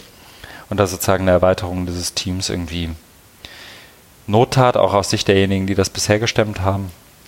Ja, und dann schauen wir mal, was wir da weitermachen. So die eine der Ideen ist auch, das sprachlich ein Stück weit zu erweitern und nicht nur englische Sessions anzubieten. Da müssen wir uns aber nochmal genau überlegen, wie wir das machen, damit wir auch nicht wiederum so eine künstliche Abgrenzung schaffen, die eigentlich nicht gewollt ist. Also das was gab da auch schon auf Deutsch? Mhm. Genau, das war mal so ein erster Versuch. Die das Problem, das dabei immer entsteht, ist, du gehst auf die Seite und erwartest, dass es eigentlich so aus so dieser englischsprachigen Perspektive englischsprachige Sessions und Artikel und Ankündigungen und dann ist da auf einmal was Deutsches. Andererseits, wie soll ich sagen, eine deutschsprachige oder eine spanischsprachige oder eine portugiesischsprachige Subdomain zu schaffen, ist irgendwie auch Quatsch, weil das ja. dann diese künstliche Abgrenzung ist. Ja. Wenn du das aber nicht machst, dann fliegen irgendwie alle möglichen Sachen durcheinander. Jetzt könnte man da über sozusagen eine technische Lösung und Kategorien in WordPress nachdenken oder sowas. Mhm. Dann passt das aber wiederum nicht zu dem YouTube-Kanal, dann müsstest du da eigentlich, also das ist, mhm. das klingt erstmal total einfach, klar, machen wir halt auf Deutsch oder Portugiesisch. Ähm, aber der Teufel steckt so ein bisschen im Detail, weil wir auch die Community ja letztendlich zusammenführen und nicht spalten wollen. Ja, ich denke auch, das ist gut, dass man es unter einem Dach hat. Mhm. Also dass Virtually Connecting ein, ein Ding ist und ja, aber das aber in verschiedenen Sprachen. Also dass du nicht verschiedene Subdomains genau. oder Community hast, das sind nur die Deutschen, weil sonst genauso die Gefahr, dass die in Deutschland dann nicht wissen, was in USA los ist oder die in Großbritannien nicht, was in Australien los ist. Und da gibt's ja verschiedene Ebenen dann auch. Ne? Also mal mhm, könntest du sagen, du bist bei einer deutschen Konferenz und sprichst ganz bewusst Englisch drüber, damit andere auch mal Input dazu geben können. Mal, also jetzt um in dem deutschen Beispiel zu bleiben, mal ist es total sinnvoll, sozusagen die deutsche mhm. Community untereinander zu verknüpfen, wie wir das da mal versucht haben beim, beim OER-Festival. Ja, und das musste ich ja gerade denken. Ne? Und mal, mal ist es wiederum andersrum total spannend, mal vielleicht auf Deutsch über eine englischsprachige oder spanischsprachige Konferenz zu sprechen. Mhm. Ähm, dann brauchst du aber wiederum auch vor Ort Leute, die Deutsch sprechen. Ne? Also so, das ist dann alles, das sind verschiedene Ebenen und Einflugschneisen. Und da mal zu gucken, was tatsächlich auch sozusagen in der Community gewollt und gewünscht ist, wie man das dann wiederum technisch abbildet, damit du auch keine künstliche Ausgrenzung oder also so, das, das wird, glaube ich, spannend, nochmal darüber nachzudenken. Und ohnehin, mhm. glaub, jeder und jede, die sich die Webseite in den letzten Zeiten mal angeguckt haben, man merkt dem Ganzen insgesamt, glaube ich, auch an, dass das als kleines Projekt gestartet ist und inzwischen mhm. hat das einen Maßstab angenommen, der so auch nicht antizipiert war. Mhm. Und eine der Aufgaben könnte ja jetzt auch einfach mal sein, sozusagen nochmal ganz klar zu sagen, was wollen wir, was wollen wir nicht sein und das auf der Webseite auch ansprechender zu kommunizieren. so, ne? Also auch auf dieser Admin-Meta-Ebene gibt es, glaube ich, noch ein paar Themen, die wir mal angehen können. Mhm. Ja, aber da kümmere ich mich irgendwie mal ein bisschen drum mit dem Rest des Teams. Und okay. dann habe ich noch, was habe ich noch gemacht? Ich habe einen Workshop gegeben zu dem Einsatz von Podcasts in der Hochschullehre an der HAW, also der Hochschule für angewandte Wissenschaften hier in Hamburg. Und dann habe ich noch auch gestern erst ganz frisch ähm, gab es die Veranstaltung oder das Netzwerktreffen, so haben sie es genannt, ähm, Meet the Who, also trifft die Hamburg Open Online University. Und da haben sich letztendlich ähm, Projekte aus der Hamburg Open Online University vorgestellt von allen beteiligten Hochschulen und auch dem UKE ähm, und haben letztendlich auf so einer wirklich Projektebene sich vorgestellt und das Ganze hat irgendwie nochmal ein anderes Gesicht bekommen. Ne? Also wir, wenn wir von der HU sprechen, reden wir ja ganz oft so von diesem Markenkern und sozusagen mhm. dieser Admin-Strategieebene, mhm. wo sich ja aus unserer Sicht auch ganz oft relativ wenig tut. Ne? Also ich glaube, wir hatten es ja auch schon ein, zwei Mal, wo wir so ein bisschen kritischer auch angegangen sind und gesagt haben, naja Mensch, ihr gebt ganz schön viel Geld aus für Sachen, wo wir nicht so genau wissen, was dabei rauskommt. Und genau dieses, diesen Kommunikationsknoten ein bisschen zu lösen, dazu war letztendlich auch dieses Treffen da. Und ähm, das war auch spannend. In dem Podcast, den wir da hatten, ging es letztendlich darum, dass ähm, Nele Hirsch und ich uns mhm. auf die Bühne gesetzt haben und wie in so einem wie in einem Fishbowl-Format letztendlich mhm. ähm, Projekte dazugeholt haben, auf die Bühne geholt haben und die sich letztendlich wiederum vorstellen konnten. Also mhm. jedes Projekt hatte so fünf, sechs, sieben Minuten Zeit, mal zu erzählen, worum geht es bei uns, warum ist das wichtig, warum ist das Teil der, der Hamburg Open Online University, was sind unsere Mechaniken, womit kämpfen wir auch gerade und was sind Logiken, in denen wir arbeiten. Mhm. Und das ist, glaube ich, wenn man so überlegt, was machen die denn den ganzen Tag da, wie es mhm. mir ja auch geht, dann ist, glaube ich, der Podcast jetzt vielleicht eine ganz gute Anlaufstelle. Ich habe hier mal den Link reingehauen, wir haben das über Twitch gemacht. Ähm, ich habe hier mal den Link reingehauen zu der Aufzeichnung bei Twitch. Mhm. Ähm, wir werden die Aufzeichnung noch mit ordentlichen Kapitelmarken versehen, auch in einen anderen Feed werfen, an dem wir aber gerade noch rumdoktern und arbeiten. Da okay. wird es demnächst auch noch mehr von gerade der HAW im, im Who-Kontext geben und auch in, in Podcast-Formaten geben. So viel kann man, glaube ich, schon verraten. Und dann melde ich das auch hier nochmal an, aber da wird, da ist zumindest schon mal die Aufzeichnung da, zu der dann hiermit auch verlinkt ist. Mhm. Das sind so die groben Sachen, die ich so gemacht habe. Wir müssen, ja, wenn man bedenkt, dass es sechs Wochen waren oder sieben Wochen waren, die sozusagen zwischen den Aufzeichnungen lagen, ähm, das erklärt die Viertelstunde, die ich jetzt gebraucht habe, zu erzählen, was so los war. Ja. Dann haben wir ja eigentlich auch gut. so ein Stück weit eine Sonderepisode, Folge. so ein bisschen. Ne? Mhm. Weil wir uns diesmal, und ich hoffe, ähm, es, es, es, könnte jetzt einen enttäuschenden Moment geben für Vereinzelte, wobei glaube ich gar nicht. Aber manche quälen sich ja so ein bisschen durch das durch, was, was wir so am Anfang erzählen und hoffen dann darauf, dass wir irgendwie was Spannendes gelesen haben und dann davon berichten. Haben und wir doch auch. Haben wir auch. Allerdings haben wir in diesem Fall was gelesen, ähm, was vielleicht nicht unbedingt jeden gleich interessiert, beziehungsweise was ein bisschen aus dem Raster fällt von dem, was wir sonst so lesen. Ja, sollte es aber. Es geht ja um die Zukunft der Hochschule im digitalen Zeitalter. Also, wer das nicht liest und zur Kenntnis nimmt. Genau. Es sei an dieser Stelle nochmal auf die Kapitelmarken hingewiesen, die ich ähm, relativ geflissentlich in unsere Folgen einfließen lasse. Sodass Danke man dafür nochmal, mhm. für deine Pflege. Sodass man da auch ähm, springen kann und auch über, wenn man sich nicht dafür interessiert, was der Christian den ganzen Tag macht, dann kann man auch einfach zu den Sachen springen, die er so gelesen hat. Und die Kapitelmarke habe ich jetzt hier gesetzt bei 52,30. Da haben wir sozusagen oh, angefangen. schon fast eine Stunde. Ja. Ähm, da haben wir jetzt, wo wir sozusagen jetzt drüber lesen, was wir sprechen, was wir gelesen haben. Und das in diesem Fall, ich habe es ja eingangs schon erwähnt, die Machbarkeitsstudie für eine internationale oder auch nationale Plattform für die Hochschullehre das Inter bei dem International ist in Klammern gesetzt, weswegen ich nicht so richtig sicher bin, wie ich es vorlesen soll. Ähm, vielleicht zum, zum Kontext und zur Entstehung des Ganzen. Du hast ja eingangs schon, schon gesagt, die Studie ist vom Hochschulforum Digitalisierung in Auftrag gegeben. Ja. Und dann hat man sich sozusagen, glaube ich, auch im Verlauf der Studie oder dem Entstehens der Studie Gedanken drum gemacht, wie man die denn jetzt veröffentlichen möchte. So würde ich das beschreiben, zumindest aus den Unterhaltungen, die mir da so, so ähm, bekannt sind. Und dann hat man sich dazu entschlossen, beim HFD zu einzelne Personen anzusprechen, ähm, unter anderem uns, und die letztendlich mit so einem Vorveröffentlichungsexemplar der Machbarkeitsstudie schon zu beliefern. Ich weiß von 1, 2, 3, 4, 5 anderen, die das auch bekommen haben. Und diese Leute letztendlich gebeten, die wurden dann letztendlich gebeten, eine wirklich kurze Einschätzung zu der Studie selbst zu liefern. In Länge, ich glaube, 1800 oder 2000 Zeichen ja, insgesamt. Wir haben 2000 bekommen, weil wir zwei sind. Habe ja. ich rausgehandelt. Hast du gut gemacht. Und, und ähm, wirklich in diesen kurzen Abschnitten ähm, mal so, so ein kurzes Blitzlicht, eine Einschätzung zu dem ganzen Ding zu geben. Ähm, Was schwierig ist? Was schwierig ist, weil die Studie hat, wenn man alle Anhänge mitrechnet und so weiter, irgendwas um die 150 Seiten.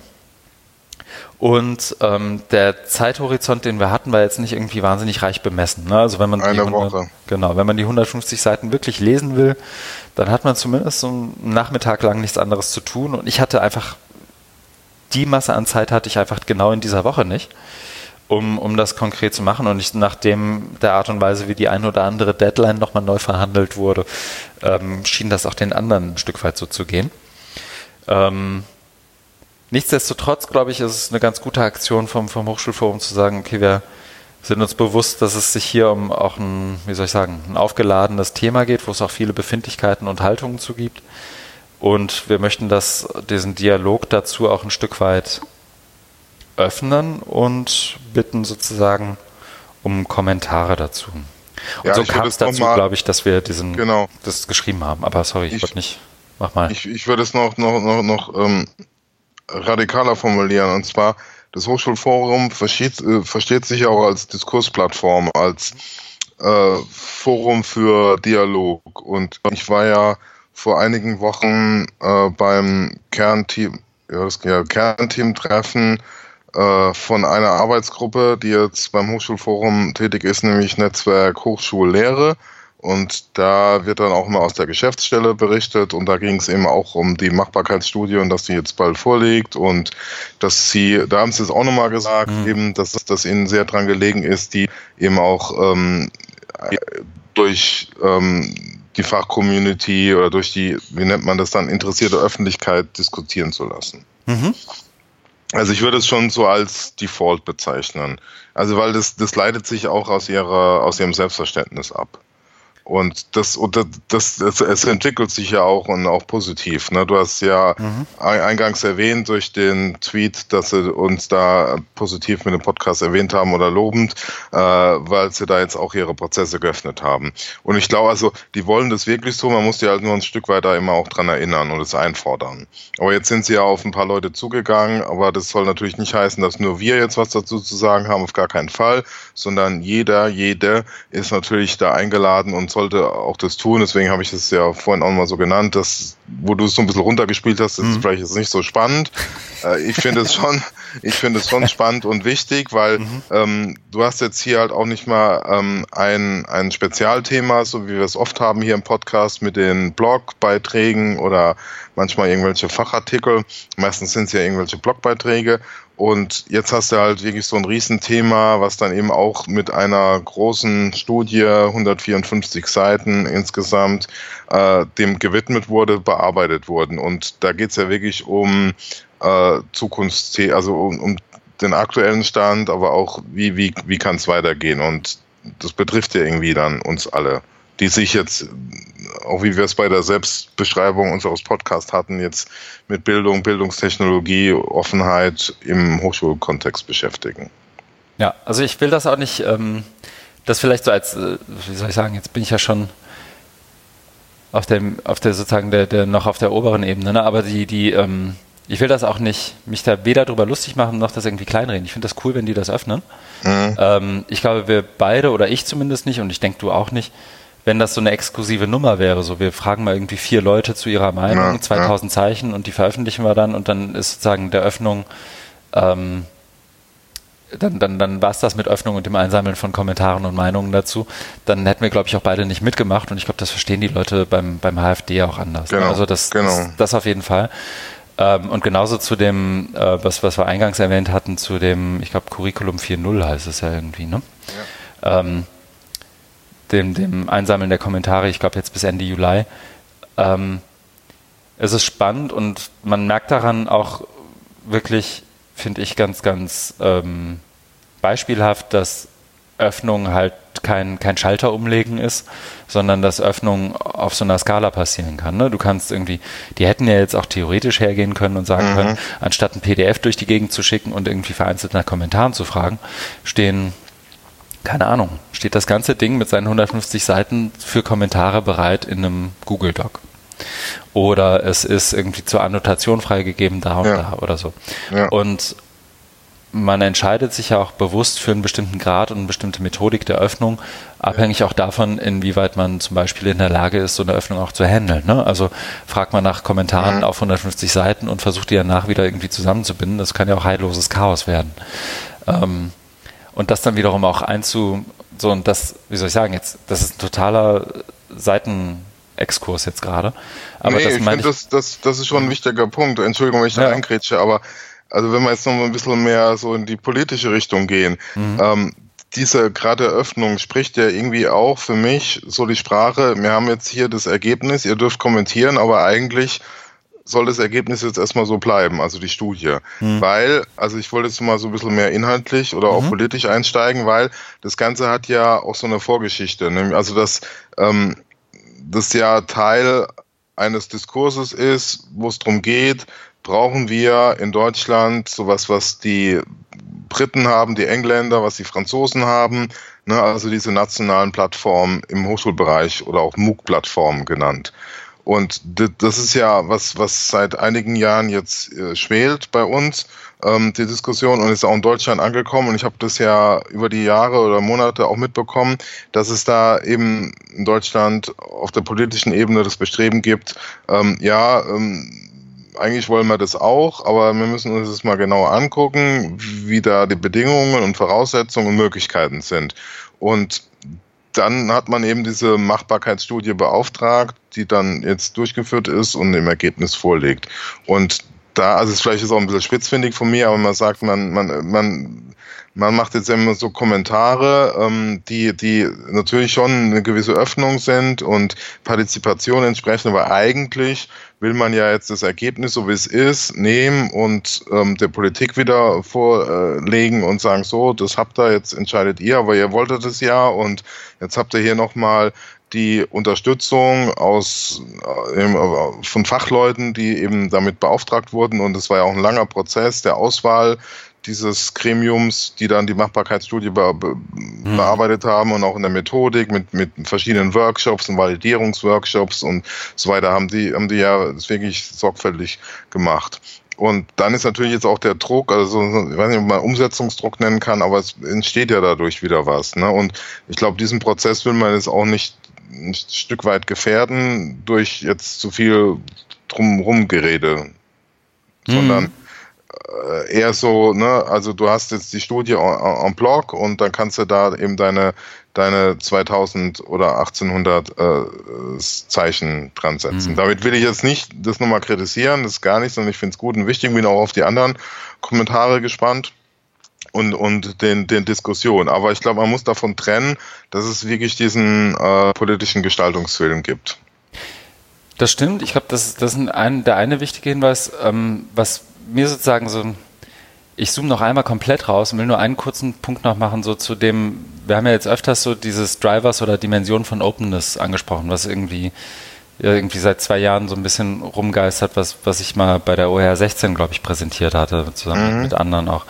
Ähm, und ich finde, das hier ist ein super Beispiel dafür, was, was ich damit meine, wenn man zum Beispiel über eine administrative Öffnung von Openness nachdenkt. Ne? Also so eine Governance-Öffnung von Openness. Und ja. dass die sich auch wieder spiegeln muss in anderen Dimension von Openness. Ne? Also es hilft nicht, jetzt hier einfach den Schalter umzulegen und zu sagen, jetzt lege ich das mal irgendwo online und ähm, hunderte von Leute können 150 Seiten kommentieren.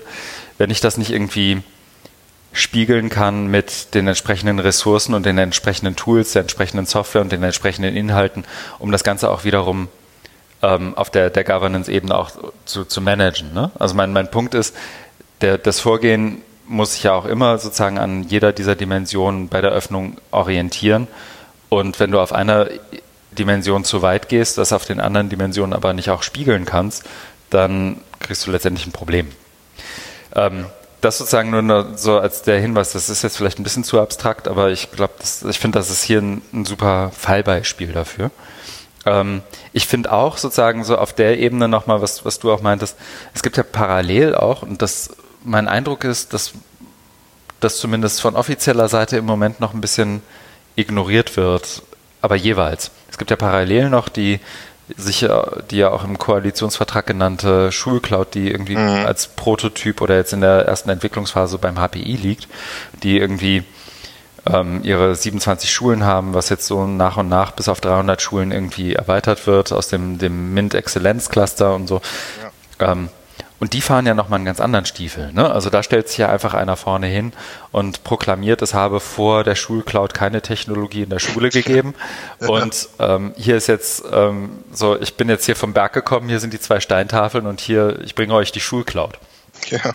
Und ähm, wenn man das sozusagen als Ankerpunkt oder als Bezugsrahmen für den Prozess Machbarkeitsstudie für eine internationale Plattform für die Hochschullehre nimmt, dann ist man hier, glaube ich, schon in Bezug auf Öffnung zum Beispiel und auch in Bezug auf, ähm, wie soll ich sagen, Stakeholder-Dialogbereitschaft irgendwie schon, schon sehr weit. Wenn man das wiederum in Bezug setzt zu anderen Diskursen, die es auch so im Open-Kontext gibt, ähm, dann gibt es da sicherlich noch irgendwie ein paar Schritte zu gehen. Ne? Also ich glaube, es ist das auch spannend zu überlegen, aus, aus welcher Warte man sich dem annähert.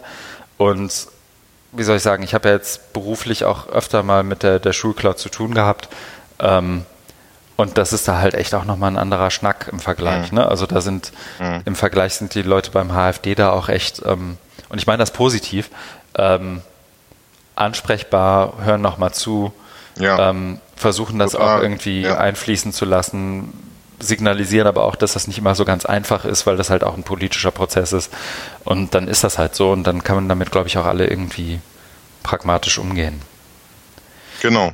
Nee, das, äh, äh, danke für den Exkurs. Ich stimme, ich, äh, stimme ich dir zu und ist auch eine schöne Vorlage jetzt für die vielleicht äh, mhm. inhaltliche Diskussion, mhm. weil du hast ja ähm, eben mit dem Schulcloud-Beispiel angesprochen, dass da eben argumentiert wird, es gab davor gar nichts. Und wenn man jetzt hier mal in die Machbarkeitsstudie für die nationale, internationale Hochschulplattform reinguckt, dann, also finde ich. Wir müssen mal nachfragen, was man sagen soll.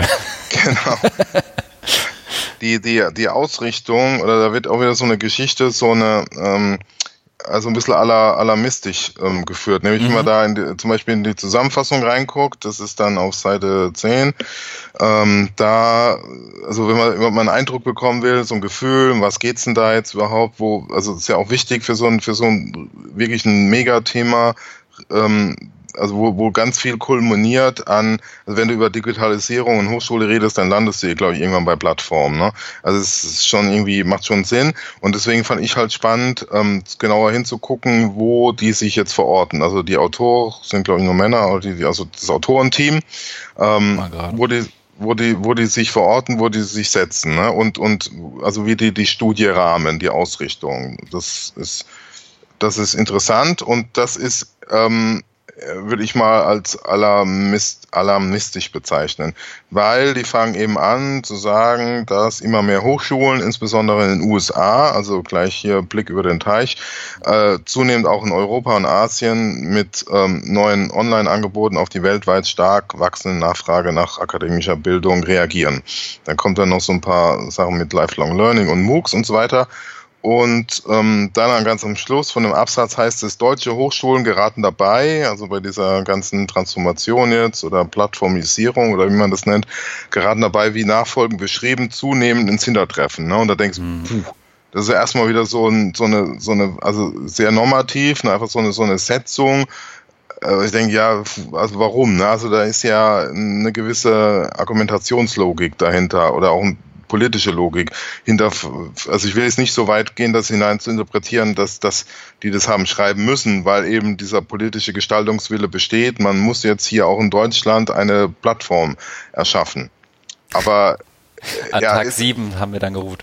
Ja. Genau, Vielleicht nur kurz ein, ja. Ich muss nur einmal reinrufen ähm, und dich korrigieren, wenn ich darf. Es sind nämlich zwei Herren und zwei Damen ah, als Autorinnen gut. und Autoren genannt. Gut. Das nur kurz als. Ja, genau.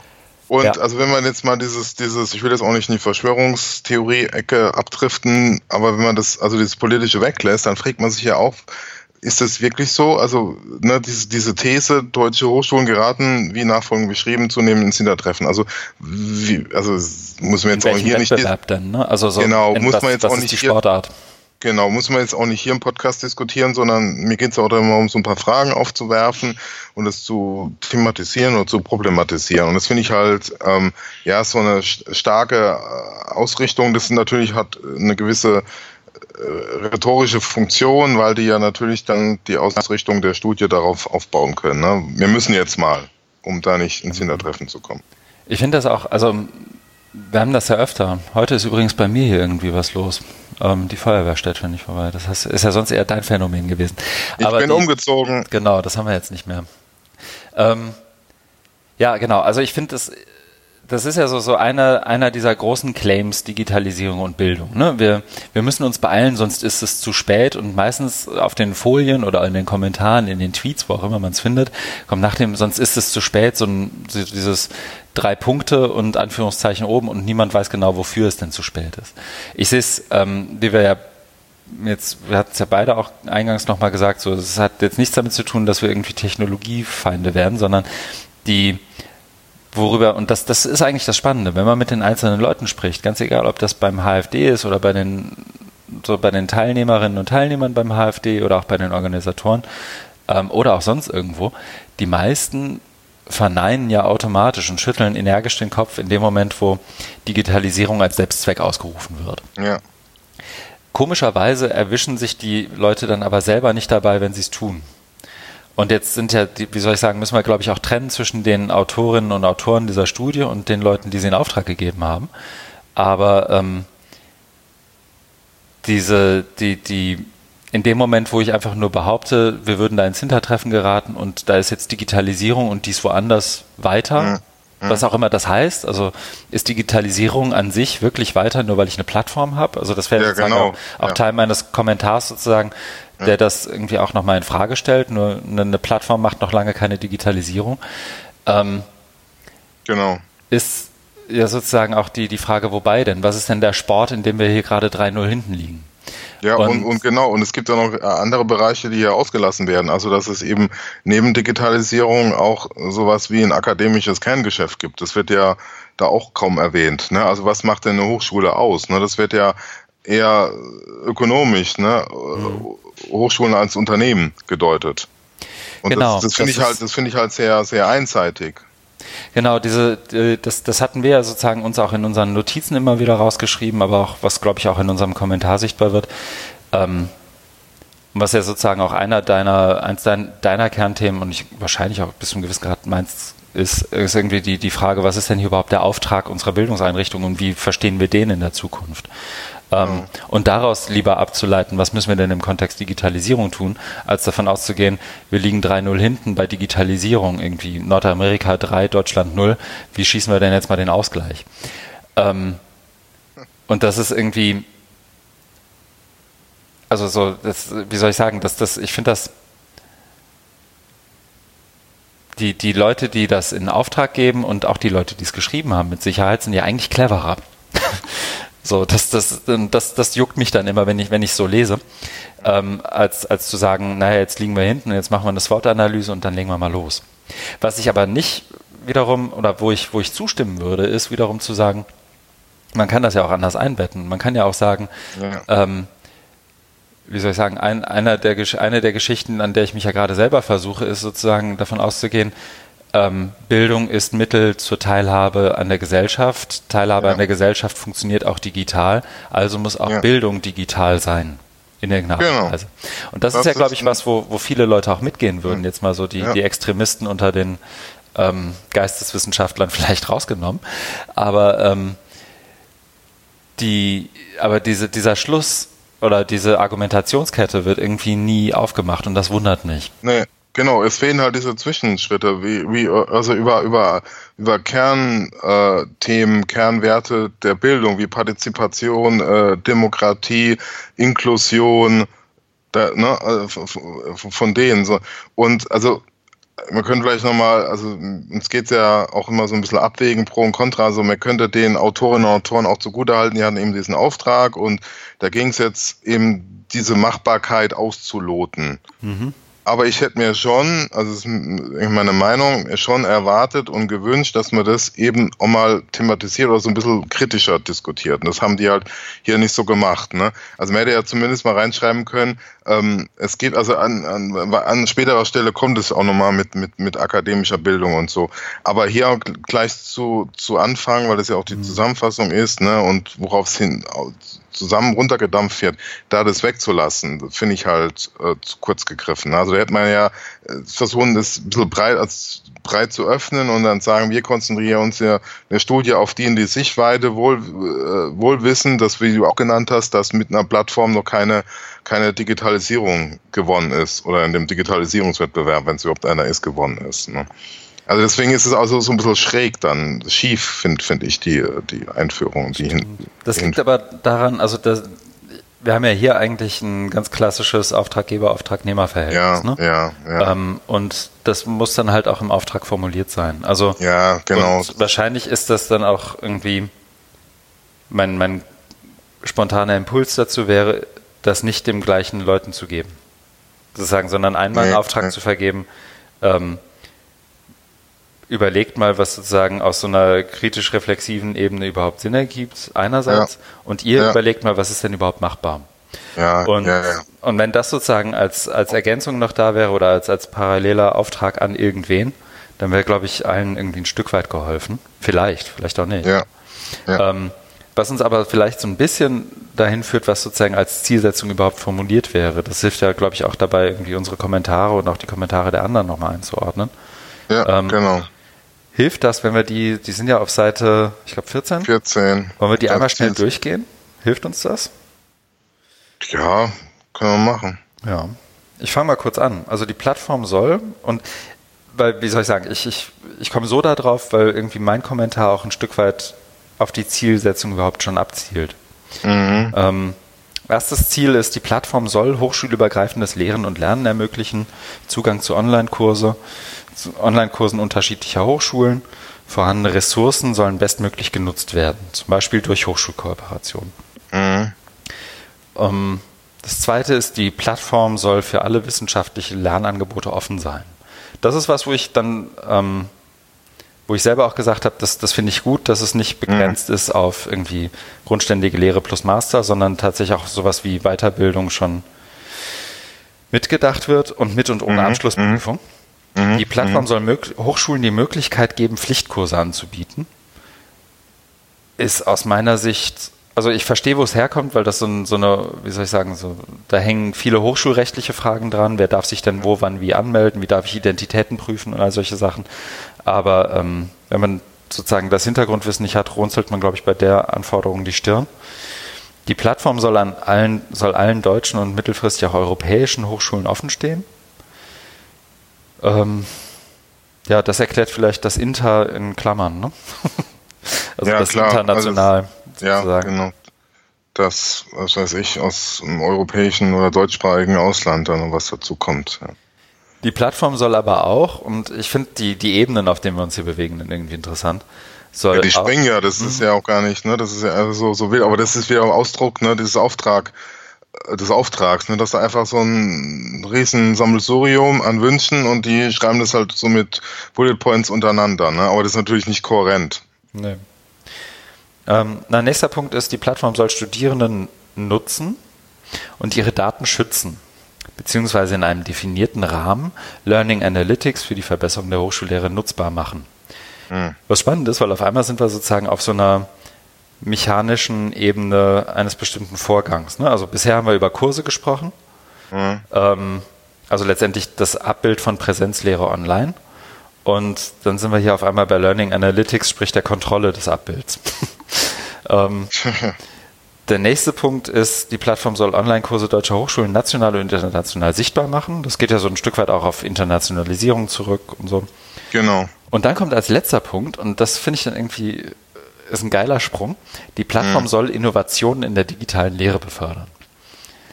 Und wie soll ich sagen, eins meiner Argumente in, dem, in den mir gegebenen 1000, äh, 1000 Zeichen mhm. ist ja letztendlich auch, eigentlich ist für Innovation in dem Kontext überhaupt kein Platz mehr. Also nee, nee, wenn du genau, wenn du die vorhergehenden Anforderungen nimmst, das soll das und das und das und das und noch mit diesem äh, juristischen, mit mit äh, Pflichtkurse und so, dann ja, hast du schon so ein starres Konzept. Genau, du an Vorgaben. Und, und letztendlich die Idee und das ist ja sozusagen auch das, was ich sozusagen mit diesem Digitalisierung, Virtualisierungsding meine. Äh, die Idee ist hier ja, wir geben ein mehr oder weniger und ganz egal in welcher Variante wir uns bewegen. Ich glaube in, in, der dezentralen Variante weniger als in der anderen Variante. Ähm, bewegen wir uns ja sozusagen in einer mehr oder weniger monolithisch wirkenden Plattform. Also so, so das, was ich dazu gelesen habe, liest sich so, ähm, es wird sozusagen die eine Plattform geben, die kann irgendwie dezentral sein und ein bisschen anpassbar, dann, dann, wird's, dann bewegen wir uns sozusagen von diesem monolithischen Gebilde weg. Aber wenn wir uns sozusagen in dieser, ähm, ich glaube, es ist Variante B, also der ähm, zentraler gedachten Variante, ja. ähm, bewegen, dann haben wir sozusagen eine Plattform für alle. Genau. Und auf die eine Plattform, die letztendlich für jede Hochschule deutschlandweit die gleichen Funktionsumfang hat wahrscheinlich, oder vielleicht gibt es auch irgendwie Gold, Silber und Bronzepartner, was weiß ich, ähm, soll dann irgendwie auf einmal Innovation möglich werden. Und ja, das ist irgendwie, ich finde also den, den, ich finde den Widerspruch interessant und ich weiß gar nicht, ob der sozusagen auch nochmal sozusagen im Subtext oder so zwischen den Zeilen irgendwie erkennbar wird. Und den Punkt, den ich dabei eigentlich machen möchte, ist nur, dass alles, was wir, über das wir hier gerade sprechen, abgesehen von dem Innovationspunkt, ist eine Verstetigung und eine Manifestierung, eine Zementierung dessen, was wir ohnehin schon im Hochschulbereich kennen. Also es ist genau das, was wir jetzt schon haben und das Abgucken bei anderen als Zielsetzung schon formuliert, ähm, was, wir, was wir schon kennen, was wir in den letzten fünf Jahren schon hatten. Ähm, mit Ausnahme sozusagen der Anrechnung von Online-Kursen untereinander, was irgendwie als Innovationssprung wahrscheinlich, wie soll ich sagen, auf so einer administrativen Ebene viel ist, aber wie soll ich sagen, in der Vorstellungskraft der jetzt, also da denkt da, da auf die, die Idee, ach Mensch, dann mache ich da einen Online-Kurs und dann kann ich mir den da anrechnen lassen sind wir in Lüneburg irgendwie vor fünf Jahren gekommen, wir haben es nur im MWK nicht durchgekriegt. Ja. Also das ist jetzt kein Innovationssprung im Sinne von, da hat aber jemand eine coole Idee, sondern das wäre halt administrativ irgendwie eine Leistung. Ähm, was ich damit sagen will, ist, wir, wir virtualisieren und manifestieren eigentlich nur das, was wir schon kennen. Aber über Digitalisierung nachzudenken und zu überlegen, was ändert sich denn jetzt an der Art und Weise, wie bestimmte gesellschaftliche Prozesse funktionieren und wie ist sozusagen die Rolle der Hochschule in diesen gesellschaftlichen Prozessen, in der Aushandlung von wahr und falsch, in, ja. In einem sich ändernden Informationssystem und auch einem sich ändernden Arbeitsmarkt vielleicht. Wie, wie ändert sich die Rolle der Hochschule, wenn doch jetzt überall proklamiert wird, ähm, zu Recht oder zu Unrecht, dass die Jobs der Zukunft irgendwie unvorhersehbar sind und dass die Roboter kommen und uns alles wegnehmen. Und was, was auch immer die Narrative sind. Aber irgendwie muss sich Hochschule ja dazu verhalten und irgendwie muss doch Hochschule das aufnehmen als System und sagen, da reagieren wir jetzt mal drauf oder da agieren mhm. wir auch. Und das spiegelt sich auch, wenn auch nicht nur, aber das spiegelt sich dann doch auch in der Art und Weise, wie ich über Digitalisierung von Hochschule nachdenke, wieder. Und das ja. will ich hier überhaupt nicht. Dieser Rahmen, der irgendwie. Ich kann, der, kann der erklären, warum? Ja, mach mal. Weil, also ich finde, das ist äh, vollkommen richtig erkannt. Also meine These ist, also diese ganze Machbarkeitsstudie atmet noch einen Geist aus der MOOC-Ära, die ist ja jetzt vergangen. Also es ging ja 2011, 12 los. Daraufhin wurde ja auch das, das Hochschulforum gegründet, war ja auch so eine Reaktion mit der ersten Phase und Das ist also, das ist wirklich so, so nachgelagert. Ne? Also die, diese machbar, also der ganze Diskurs und auch jetzt, wie das man wieder in Zielen, Zielsetzungen hier sieht, ist halt aus der Zeit gefallen, weil wir jetzt einfach weiter sind.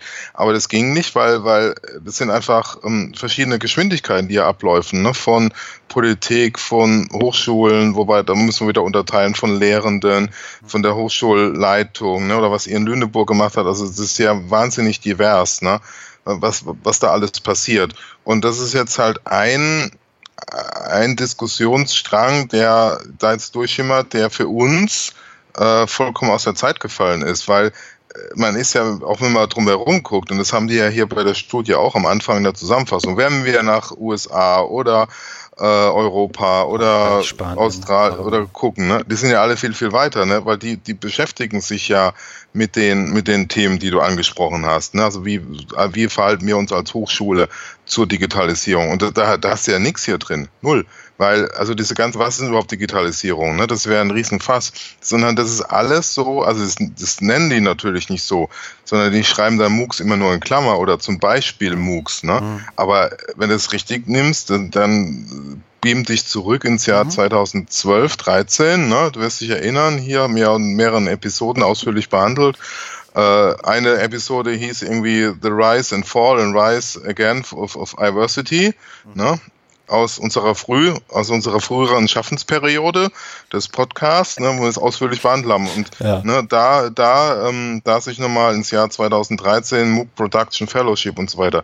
Und da hätte es natürlich super gepasst, ne, wenn du da damals, ne, das hat der Stifterverband auch finanziert, 10 mal 25.000 Euro als äh, Stipendium vergeben.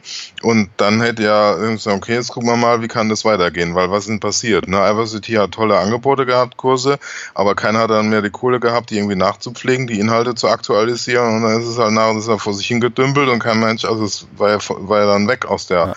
Aus der Aufmerksamkeit. Ne? Und alle haben gemerkt, dass Online-Lehre doch nicht so einfach ist und mit 25.000 Euro kommt man doch nicht so weit und so weiter. Ja, genau. Und das, das hätte man irgendwie auch viel produktiver reflektieren müssen. Ne? Also hier auch in so, in so einer Studie, denke ich. Also wenn man das wirklich ernst nimmt, also wenn man das jetzt mal weglässt, dass wir jetzt äh, in der Zeit hinten dran sind, dann denk, hätte man das irgendwie so ein bisschen produktiver ähm, aufarbeiten können, nämlich genau in der Überleitung, was du gesagt hast, mit grundlegenden Fragen von Digitalisierung. Und wenn man sich schon auf, auf, auf so eine Plattform jetzt konzentrieren muss, kann, geht es geht es ja auch noch so, also muss man das einfach einbetten. Ne? Sagen, wir bewegen uns jetzt hier in so einem komplexen Digitalisierungs-, Transformationsprozess und wir gucken uns jetzt mal die Plattform an. Ich würde aber, die machen das, also nur noch einen, einen mhm. Satz, aber die machen das ja gleich umgekehrt. Ne? Also die stellen halt die Plattform oben drüber und tun so, als wäre drumherum nichts. Ja. Ich würde dir, glaube ich, in einem Punkt, ich glaube, widersprechen ist es nicht, aber das nochmal aufgreifen, weil du ja sagtest, ja. Sozusagen, die MOOC-Geschichte ist jetzt eigentlich durch, ne? Ja. Ähm, was, glaube ich, im deutschsprachigen Kontext, wobei da würde ich es jetzt auch nicht so gelten, das hängt ein bisschen von der MOOC-Definition ab, aber wie soll ich sagen, global betrachtet ist ja sozusagen die was nimmt man denn, die Anzahl der Kurse oder die Einschreibungsrate ja, oder was auch immer, ja. das wächst ja weiter. Ne? Ja, das, das hat so ein leichtes, so, so, ein leichtes Plateau zwar gekriegt, aber der, das geht ja immer noch nach oben. Ähm, ich glaube, was durch ist, ist nicht das, das Format oder der Kurs selber, das entwickelt sich auch immer ein bisschen weiter nochmal, ähm, sondern vielmehr, das hat jetzt so ein bisschen seinen Platz gefunden.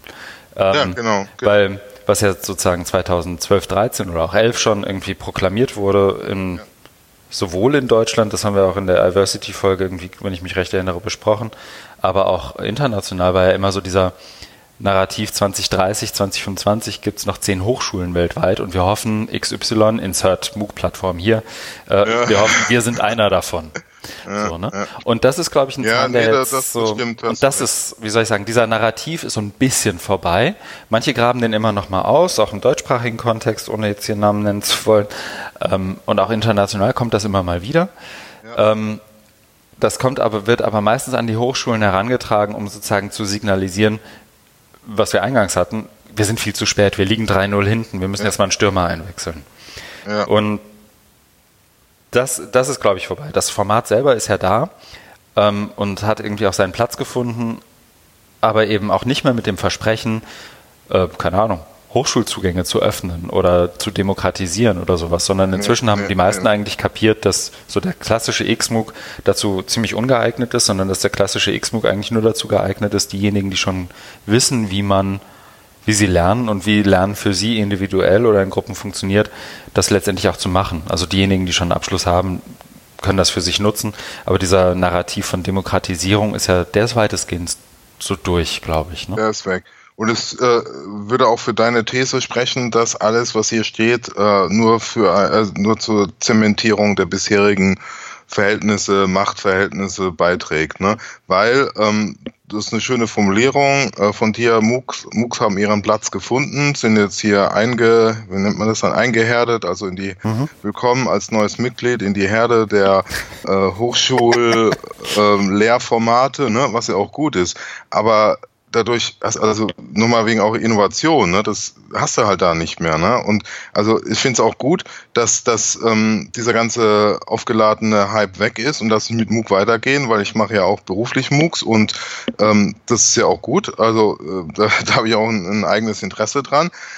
Aber es ist ja dann, also es ist einfach was anderes geworden. Und hier hast du halt den Eindruck, also das, deswegen ist es alles so ein bisschen schief, ne? Das ist vielleicht auch so ein Dilemma, dass die, den Autorinnen und Autoren ist es wohl auch bewusst, aber die müssen es halt hier anders da auf, aufziehen, ne? Weil eben der Auftrag anderer war und die Politik was anderes erwartet und dann musst du eben das Thema so, so, so ein bisschen äh, ja, verquert, will ich es jetzt nicht nennen, also ja, einfach so, so hinkonstruieren, dass es einen anderen, anderen äh, Anstrich oder eine andere Ausrichtung bekommt. Und genau, also die, diese, ähm, diese Zementierung äh, und, und, und Innovation, das können wir vielleicht immer so als, als erstes Zwischenergebnis festhalten. Äh, es ist einfach so, ist einfach so, ist einfach so ein Widerspruch. Äh, der da ist. Also habe ja. ich für mich jetzt so rausgehört. Ich finde schon, also so das, äh, aber auch da wiederum, um das irgendwie zu kontextualisieren, das wird, glaube ich, niemand offen sagen. Vielleicht, vielleicht auch nicht mal hinter verschlossenen Türen. Aber wenn du was mit Digital und Hochschule machst und nicht irgendwie in jeden dritten Satz Innovation schreibst, dann hast du es halt auch nicht verstanden. Also du musst ja irgendwo muss die Kohle ja auch herkommen und Fördergeber lesen wahnsinnig gerne was von Innovation. Sonst wäre das ja alles irgendwie ähm, Quatsch. Ich würde, ja. wenn das für ja, dich okay ja. ist, glaube ich, in sozusagen in ein, zwei Sachen nochmal aufgreifen, ähm, die mir so beim, beim Durchgucken irgendwie aufgestoßen sind. Und ich glaube, eine Sache, die mir wirklich, die ich noch, wie soll ich sagen, auf jeden Fall loswerden will, ist das, was wir eingangs schon angesprochen hatten, nämlich so diese, wie soll ich sagen, das Verständnis von Bildung als Service, äh, ja. Bildung oder Bildung als Produkt und nicht als Prozess ja. und Bildung ja. als, als Serviceangebot und mit, mit einer gewissen Nachfrageorientierung einerseits und andererseits der ja auch schon in der Zusammenfassung aufgemachten, ähm, Sie haben es Trade-off genannt, glaube ich, ähm, dem, dem anfangs in der Zusammenfassung aufgemachten Trade-off zwischen eben dieser, wie soll ich sagen, Nachfrageorientierung und einer Offenheit. Und ich glaube, da ist auch, wie soll ich sagen, zurückgehend auf das, was wir ganz am Anfang gesagt haben, sozusagen, was sozusagen die Dimensionen von Offenheit sind und so. Ich möchte da nur einen Punkt kurz loswerden. Ich glaube, das mhm. Gegenteil ist der Fall. Ja. Ich glaube, in dem Moment, wo du ja. ähm, über eine tatsächliche Nachfrageorientierung nachdenkst, musst du eigentlich darüber nachdenken, was sind denn die Kontexte von einzelnen Lernenden und was sind die Kontexte von einzelnen Hochschulen, was ja. sind die Kontexte von einzelnen Lehrenden. Und genau. denen begegnest du nicht mit einem monolithischen genau. Gebilde namens Plattform, sondern denen begegnest du anders, dezentraler und anpassbarer. Und Anpassbarkeit geschieht durch Offenheit. Und ich meine mit durch Offenheit nicht irgendwie chaotische Lagerhaltung und niemand weiß mehr, wo was ist, sondern ich meine mit Offenheit, ähm, und das ist ja, wie soll ich sagen, das in Anführungszeichen offene Netz ist ja das beste Beispiel dafür, was damit gemeint ist, nämlich offene Standards, eine Verständigung auf eine gemeinsame Sprache, ähm, Verständigung auf gemeinsame Schnittstellen. Die Erfolgsbeispiele im, im Netz in Anführungszeichen sind ja immer die, wo sich Communities auf bestimmte Regeln und verbindende Visionen irgendwie geeinigt haben, auf gemeinsame technische Standards geeinigt haben und dann entsprechend gehandelt haben. Und das ist ja dann, hat denen immer ermöglicht, auch ein Stück weit einer Nachfrageorientierung, wenn du so willst, irgendwie auch nachzukommen. Sprich, ihre eigenen Bedürfnisse, die sie irgendwie an ähm, das, das jeweilige Format hatten, irgendwie zu befriedigen. Und das ist nie passiert dadurch, dass man irgendwo eine monolithische Plattform baut, die nee. ähm, nee. sozusagen den, die schon in der Konzeption den, den Fehlschluss hat, wir haben ja einen Trade-off anscheinend zwischen offen und Nachfrage und Öffnung und Nachfrage. Und dem kommen wir jetzt mal nach, indem wir das Ganze zuschließen und ein Produkt entwickeln, anstatt über Prozesse nachzudenken. Ich finde es auch, ich finde es auch äh, total irreführend. Also es wird ja gegeneinander ausgespielt. Mhm. Ne?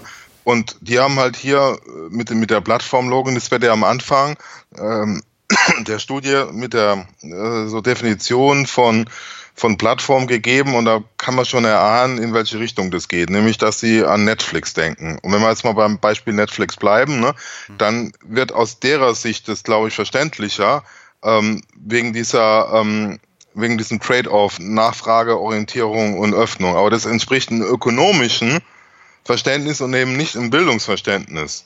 Genau. Und dazu, Weil ja, die, oh, die ähm, wenn du Netflix hast, dann, dann, dann willst du natürlich die Leute auf der Plattform einschließen. Ne? Und du schiebst immer guten Content rein, damit die Leute möglichst viele Serien gucken und Filme gucken. Und da willst du natürlich nicht, dass die zu Amazon Prime gehen oder zu iTunes oder zu sonst anderen Anbietern, sondern willst du, willst du da behalten.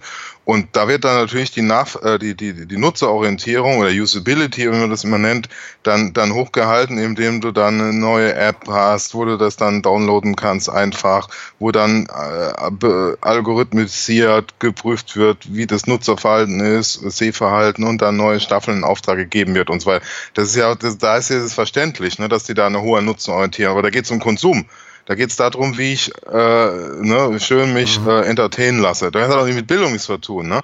Also, ne, wo, wo, wo du eben gerade diese Vielfalt hast, die, äh, brauchst, ne? die Offenheit, äh, äh, das, das Vernetzen mit anderen, das, das Ausprobieren äh, von ganz vielen verschiedenen Ressourcen dir anzugucken, um da möglichst äh, äh, vielfältiges Bild zu bekommen und dann deine eigene Meinung dazu zu bilden und dann dazu äh, Stellung zu nehmen. Sondern willst ja nicht, dass du da jetzt möglichst viel, ne, wie es dann immer heißt bei den, wenn du bei, bei Netflix, ich gucke auch gerne Netflix, äh, wo du dann heißt, ne, äh, because you watched bla bla bla, äh, schau doch mal das. Ja, ja, aber das ist, und das ist das ist die Nutzenorientierung und die Usability, die die haben. Und es ist halt viele Leute missverstehen das, dass man das als ähm, Role Model auf, als Blueprint auf Bildung übertragen kann. Das geht nicht. Meine These: Bildung ist kein Consumer Product. Punkt.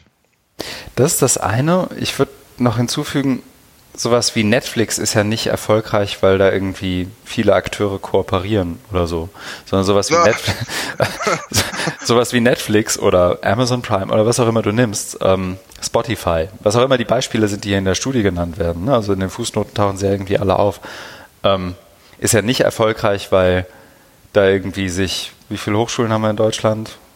Ich weiß es nicht sagen wir mal, zwar in, in der Vision der Plattform schließen sich vielleicht irgendwie 200 deutsche Hochschulen irgendwie zusammen oder 170 oder was auch immer und entwickeln Content, der wiederum von den jeweils anderen Hochschulen und Lernenden irgendwie nutzbar ist und dann können die das belegen und dann gibt es irgendwie ne, die eine Vorlesung für Einführung Mathe oder was auch immer es ist und dann kann ich das in Bayreuth genauso wie in Hamburg wie in Münster mir anrechnen lassen. Aber das wie soll ich sagen, das Netflix-Modell funktioniert ja nicht, weil das irgendwie Öffnung und geöffnet und kooperativ ist, sondern das Netflix-Modell funktioniert ja einfach, weil da jemand wahnsinnig viel Geld investiert, um ja. Content zu produzieren. Gerne, gerne. Und das bringt mich zu noch einem nächsten Punkt, ähm, der sozusagen vielleicht, das ist vielleicht der pragmatischste Punkt in der ganzen Studie. Ähm, Zitat Seite 12, der kalkulierte Finanzbedarf für die Plattform wird in den ersten beiden Jahren auf ca. 10,5 Millionen Euro pro Jahr und 13 Millionen Euro in den beiden Folgejahren verabschließt.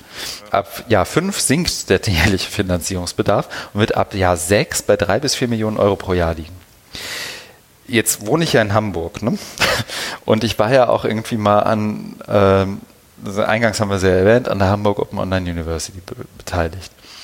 Ähm, ich kann echt nur dringend empfehlen, zu gucken, was passiert, wenn sechs öffentliche Hochschulen versuchen, gemeinsam eine Plattform zu entwickeln. Da kann man, glaube ich, echt viel daraus lernen und das sagen die Hamburger ja auch selber. Da ist irgendwie sicher viel Reibung entstanden, wo, wenn man in, rein in Produktentwicklungszyklen denkt, irgendwie nicht so viel Reibung hätte entstehen müssen. Ähm, aber mit der Kohle und davon auszugehen, dass sozusagen die, die Entwicklungskosten sinken bei irgendwie, wie soll ich sagen, wenn ich in wenn ich in die Trends gucke, die irgendwie Hochschule demnächst begreife, äh, irgendwie angehen muss, dann gibt es ja irgendwie verschiedene Listen und in jeder der Listen taucht irgendwie sowas wie, was nennen, wie nennen wir es denn? AI auf, also künstliche ja. Intelligenz, da taucht ja. auch Virtual Reality, da taucht auch ja. Augmented Reality, da taucht ähm, alles Mögliche auf. Genau. Und ich befürchte, dass, äh, wie soll ich sagen, die Kostenkalkulation sinnbildlich dafür ist, wie sehr hier in einem Produkt und nicht in einem Prozess gedacht wird. Ah, okay, Weil guter Punkt. Die letztendlich davon ausgegangen wird, wir haben uns hier jetzt im Jahr 2017, 2018 mal den Markt angeguckt, retrospektiv, was gibt es denn da?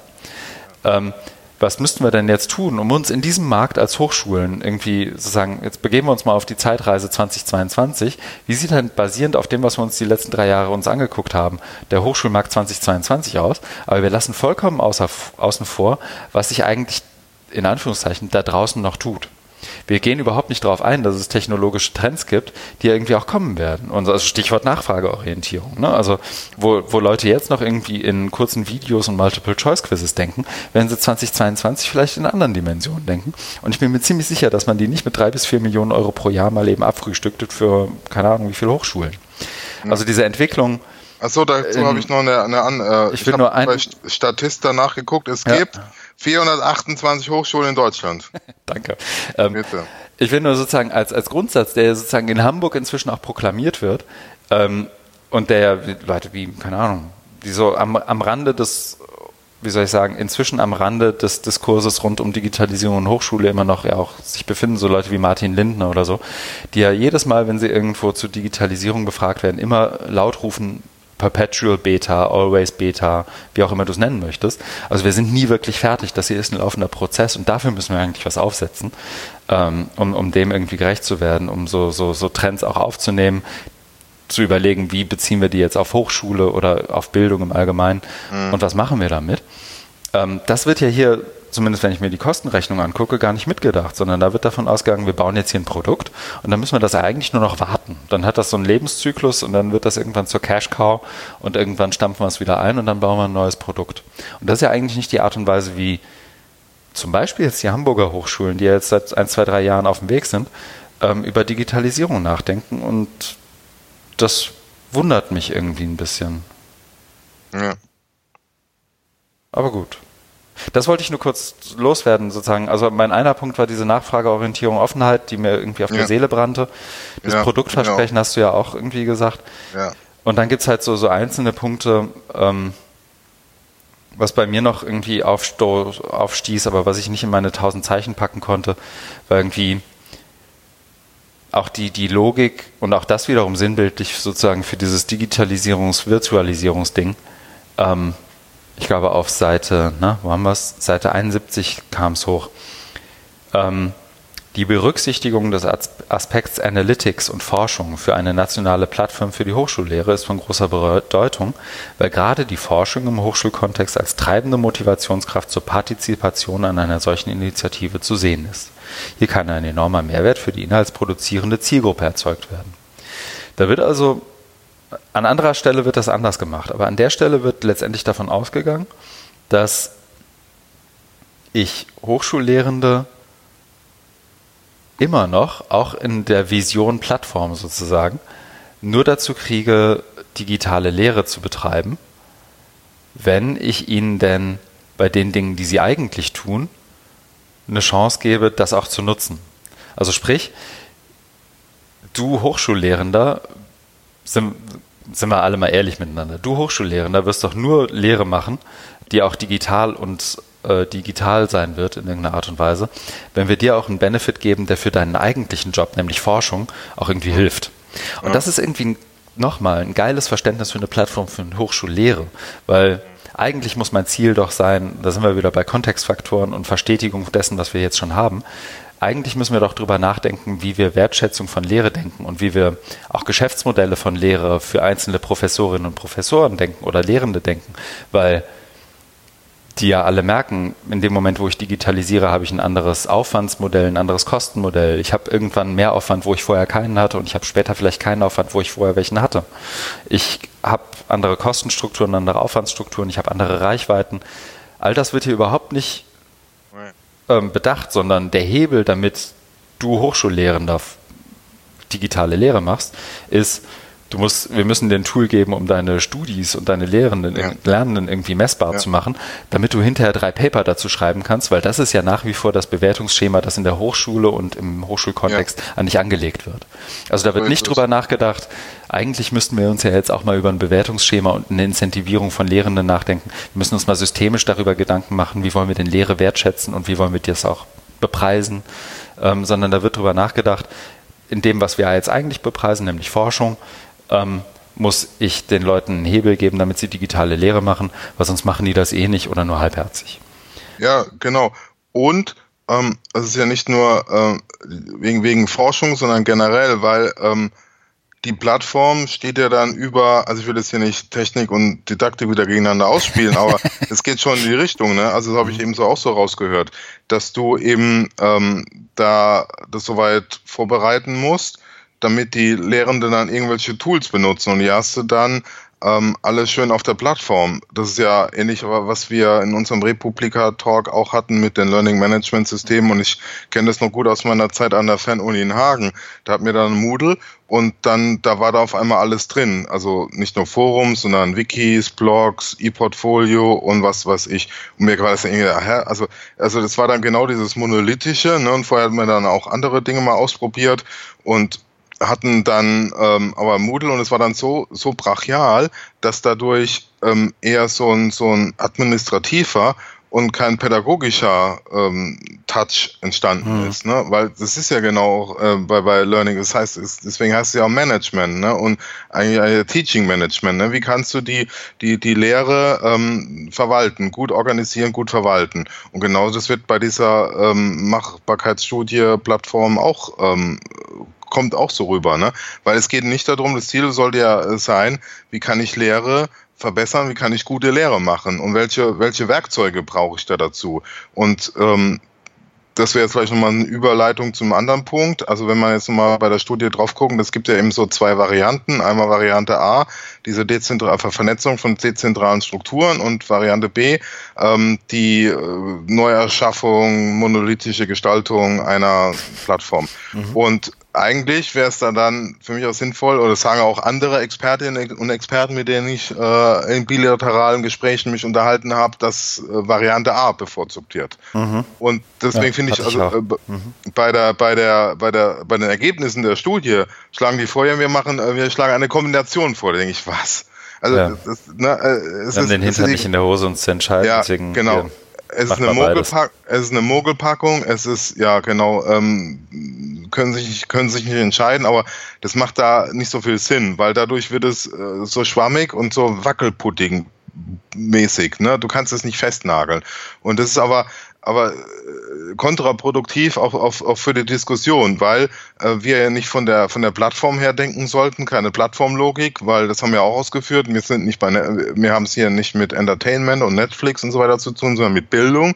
Das, das heißt, wir haben eine ganz andere ganz anderes System äh, sondern es geht ja darum, von der Lehre her zu denken. Ne? Also wie kann ich Lehre besser machen, wie kann ich, wie kann ich es organisieren jetzt im digitalen Zeitalter? Da kommen ja tausend Fragen hoch, die du auch schon äh, angesprochen hast. Ne? Und da, wenn man, äh, also wenn man diese, diese Vorgaben hat und sich daran orientiert, dann kommst du, glaube ich, eher zu der Variante A und sagst, es gibt schon so viel und dieses dezentralen Vernetzen entspricht auch einem Bildungsverständnis im digitalen Zeitalter. Ne? Und dann zu sagen, okay, das äh, würden wir vorschlagen, aber ich weiß nicht, inwieweit die da eben noch Vorgaben hatten, auch Variante B noch ins Spiel zu bringen. Das will ich auch hier nicht spekulieren. Aber ich finde es einfach dann so ein bisschen unbefriedigend, wenn man als Ergebnis rauskommt, wir schlagen eine Mischung aus Variante A und B vor. Das ist das eine und also das, also so viel zum Produktversprechen, ne? Also ähm, das, das zweite ist, glaube ich, was, wie soll ich sagen, was ja, glaube ich, auch, ich habe es zumindest nicht gefunden, nie so explizit gemacht wird. Ne? Also du, ich komme mal andersrum rein. Einer, und so viel kann man, glaube ich, hier auch verraten, weil es ja irgendwann jetzt in dem, spätestens in dem Moment, wo der Podcast live geht, ist es ja auch öffentlich. Ähm, einer derjenigen, die ja sozusagen gerne ähm, zitiert werden, wenn es darum geht, wie findet denn Lehre und Lernen heute statt und wie müsste das stattfinden und was, was wird denn da gebraucht, ist ja mhm. sozusagen Philipp Schmidt, weil, weil er jetzt sozusagen einer derjenigen ist, die ähm, mit einerseits als Vertreter von, von sozusagen der Media Lab Philosophie, der 4Ps, also ähm, auch eine, eine, mit einem gewissen anderen Verständnis an, an Lehren und Lernen irgendwie rangehen ist und, und sei ja letztendlich auch einer derjenigen ist, die das auch sozusagen stark vertreten. Jetzt ist eigentlich ganz spannend, wenn du sozusagen, ich zoome noch mal kurz raus, wenn du dir überlegst, mhm. was sozusagen gerade gefordert wird. Ne? Also du hast mhm. ähm, die OECD und, und Herrn Schleicher, die irgendwie durch die Gegend ziehen und sagen, wir müssen die 4C haben. Also wir müssen irgendwie 21st Century Skills ja, fördern. Ja. Und dann reden die auch immer davon, so sehr ich irgendwie, ich möchte vielen von dem widersprechen, was die sagen und so, auch da sind irgendwie Ne, aber mache ich jetzt mal nicht, sondern ich sage so, da, jetzt geht es uns hier um 21st Century Skills, was immer das ist. Ne, Kreativität, kritisches Denken, ähm, Kommunikation und so weiter.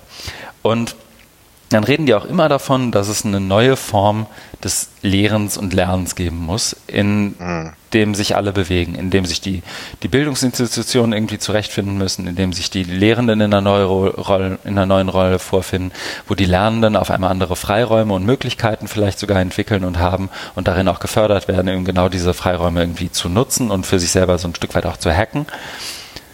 Das ist das eine. Und dann liest dir eine Machbarkeitsstudie und in der mhm. Machbarkeitsstudie steht Learning Analytics. Ja.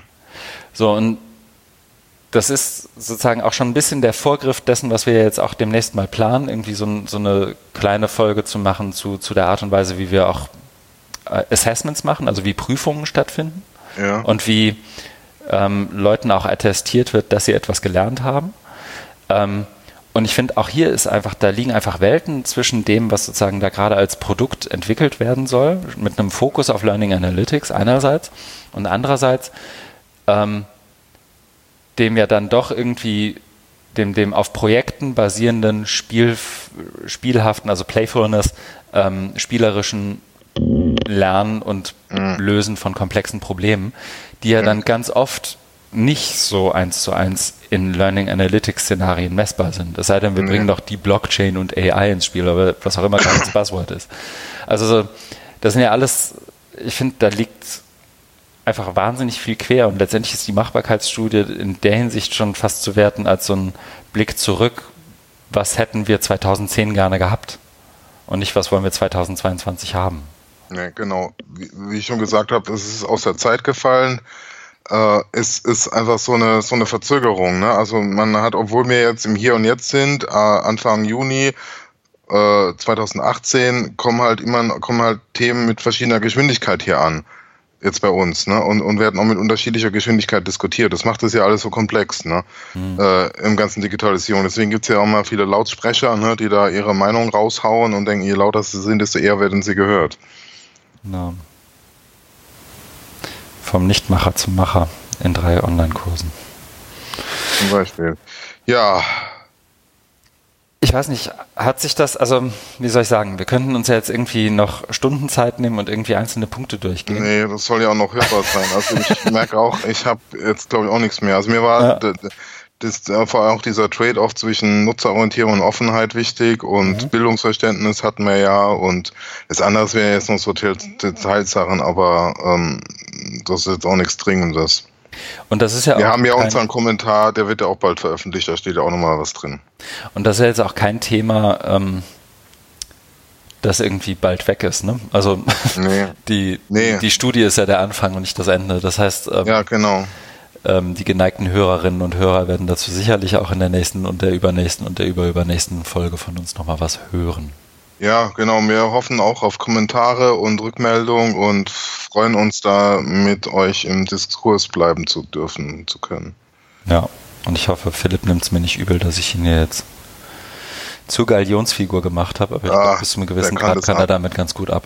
Ja, glaube ich ähm, auch. Und das ist ja auch positiv besetzt, also wofür er sonst ja. so sich in die Waagschale wirft. Das sind ja eigentlich auch gute Sachen. Ja. Ähm, ich setze hier mal eine Marke. Das ist gut. Und dann sind wir sozusagen zurück in dem eigentlichen, in dem eigentlichen Format, ähm, wo wir eigentlich drüber nachdenken müssen, ob wir einen größten Blödsinn der Woche haben. Haben wir, glaube ich, nicht, ne? Nee. Ich habe auch keine Nominierung. Dann überspringen wir das einfach und reden einfach zum Ende des Podcasts. Dann haben wir sogar eine realistische Chance, unter zwei Stunden Aufnahmezeit zu bleiben. Wow. Ähm, genau, wer uns kennt, weiß, das ist eine Leistung. Ähm, reden wir kurz drüber, was wir tun werden. Willst du anfangen? Gerne. Ich bin nächste Woche beim Beiratstreffen der OER Infostelle in Frankfurt und in Hattingen beim OER Camp West. Sehr gut. Bei mir ist es die nächste Woche. Was habe ich denn? Ich habe das, ähm, genau, am Mittwoch ist das Forum Open Education. Wenn Menschen das noch vor dem 6. Juni hören, ich glaube, es ist der 6. Nee, der 4. Haha, der 4. Juni. Ne, Quatsch, ich liege total falsch. Jetzt bin ich verballert. Der 6. Juni ist der Mittwoch. Ja. Äh, am, 6. Juni, ja. am 6. Juni, dem 6.6., ist das Forum Open Education, veranstaltet vom Bündnis Freie Bildung und EduLabs und vielen anderen, ähm, die, die auch ähm, teilhaben, Sessions bieten und am Abend ist noch eine Forums-, eine Podiumsdiskussion mit einer Vertreterin der SPD und einem Vertreter der CDU. Da geht es mhm. letztendlich darum, was wir auf einer politischen Ebene im Kontext Open Education wollen Mhm. Und deswegen freue ich mich besonders auf die Veranstaltung. Ich habe zwischendurch so ein paar Sachen, die ich so selbstständig für mich hin mache.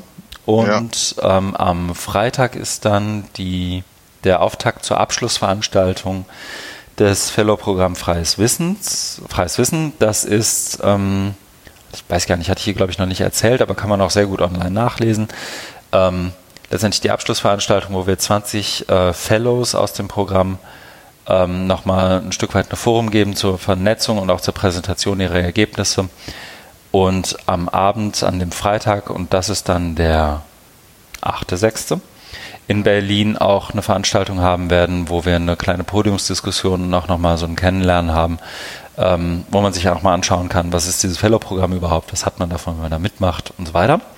Ja, und das darf ich, genau, und das darf ich sogar moderieren. Ich bin schon Toll. ganz aufgeregt. Das klingt auch gut, ja. Wie hast du gesagt? Der, der Auftakt zum Abschluss. Der Auftakt zum Abschluss, genau. Ja, das, das, genau, das Anfang vom Ende. Parallel ja, so. läuft ja, lief ja auch schon die, die Ausschreibung jetzt für die äh, nächste Runde Fellow-Programm. Da haben wir, so viel kann ich glaube ich auch hier schon verraten, über 50 spannende Einreichungen gekriegt, oh. ähm, die jetzt sozusagen im Auswahlprozess sind. Und da dürfen wir die nächsten 20 Fellows, also bis zu 20 Fellows aussuchen. Sehr gut.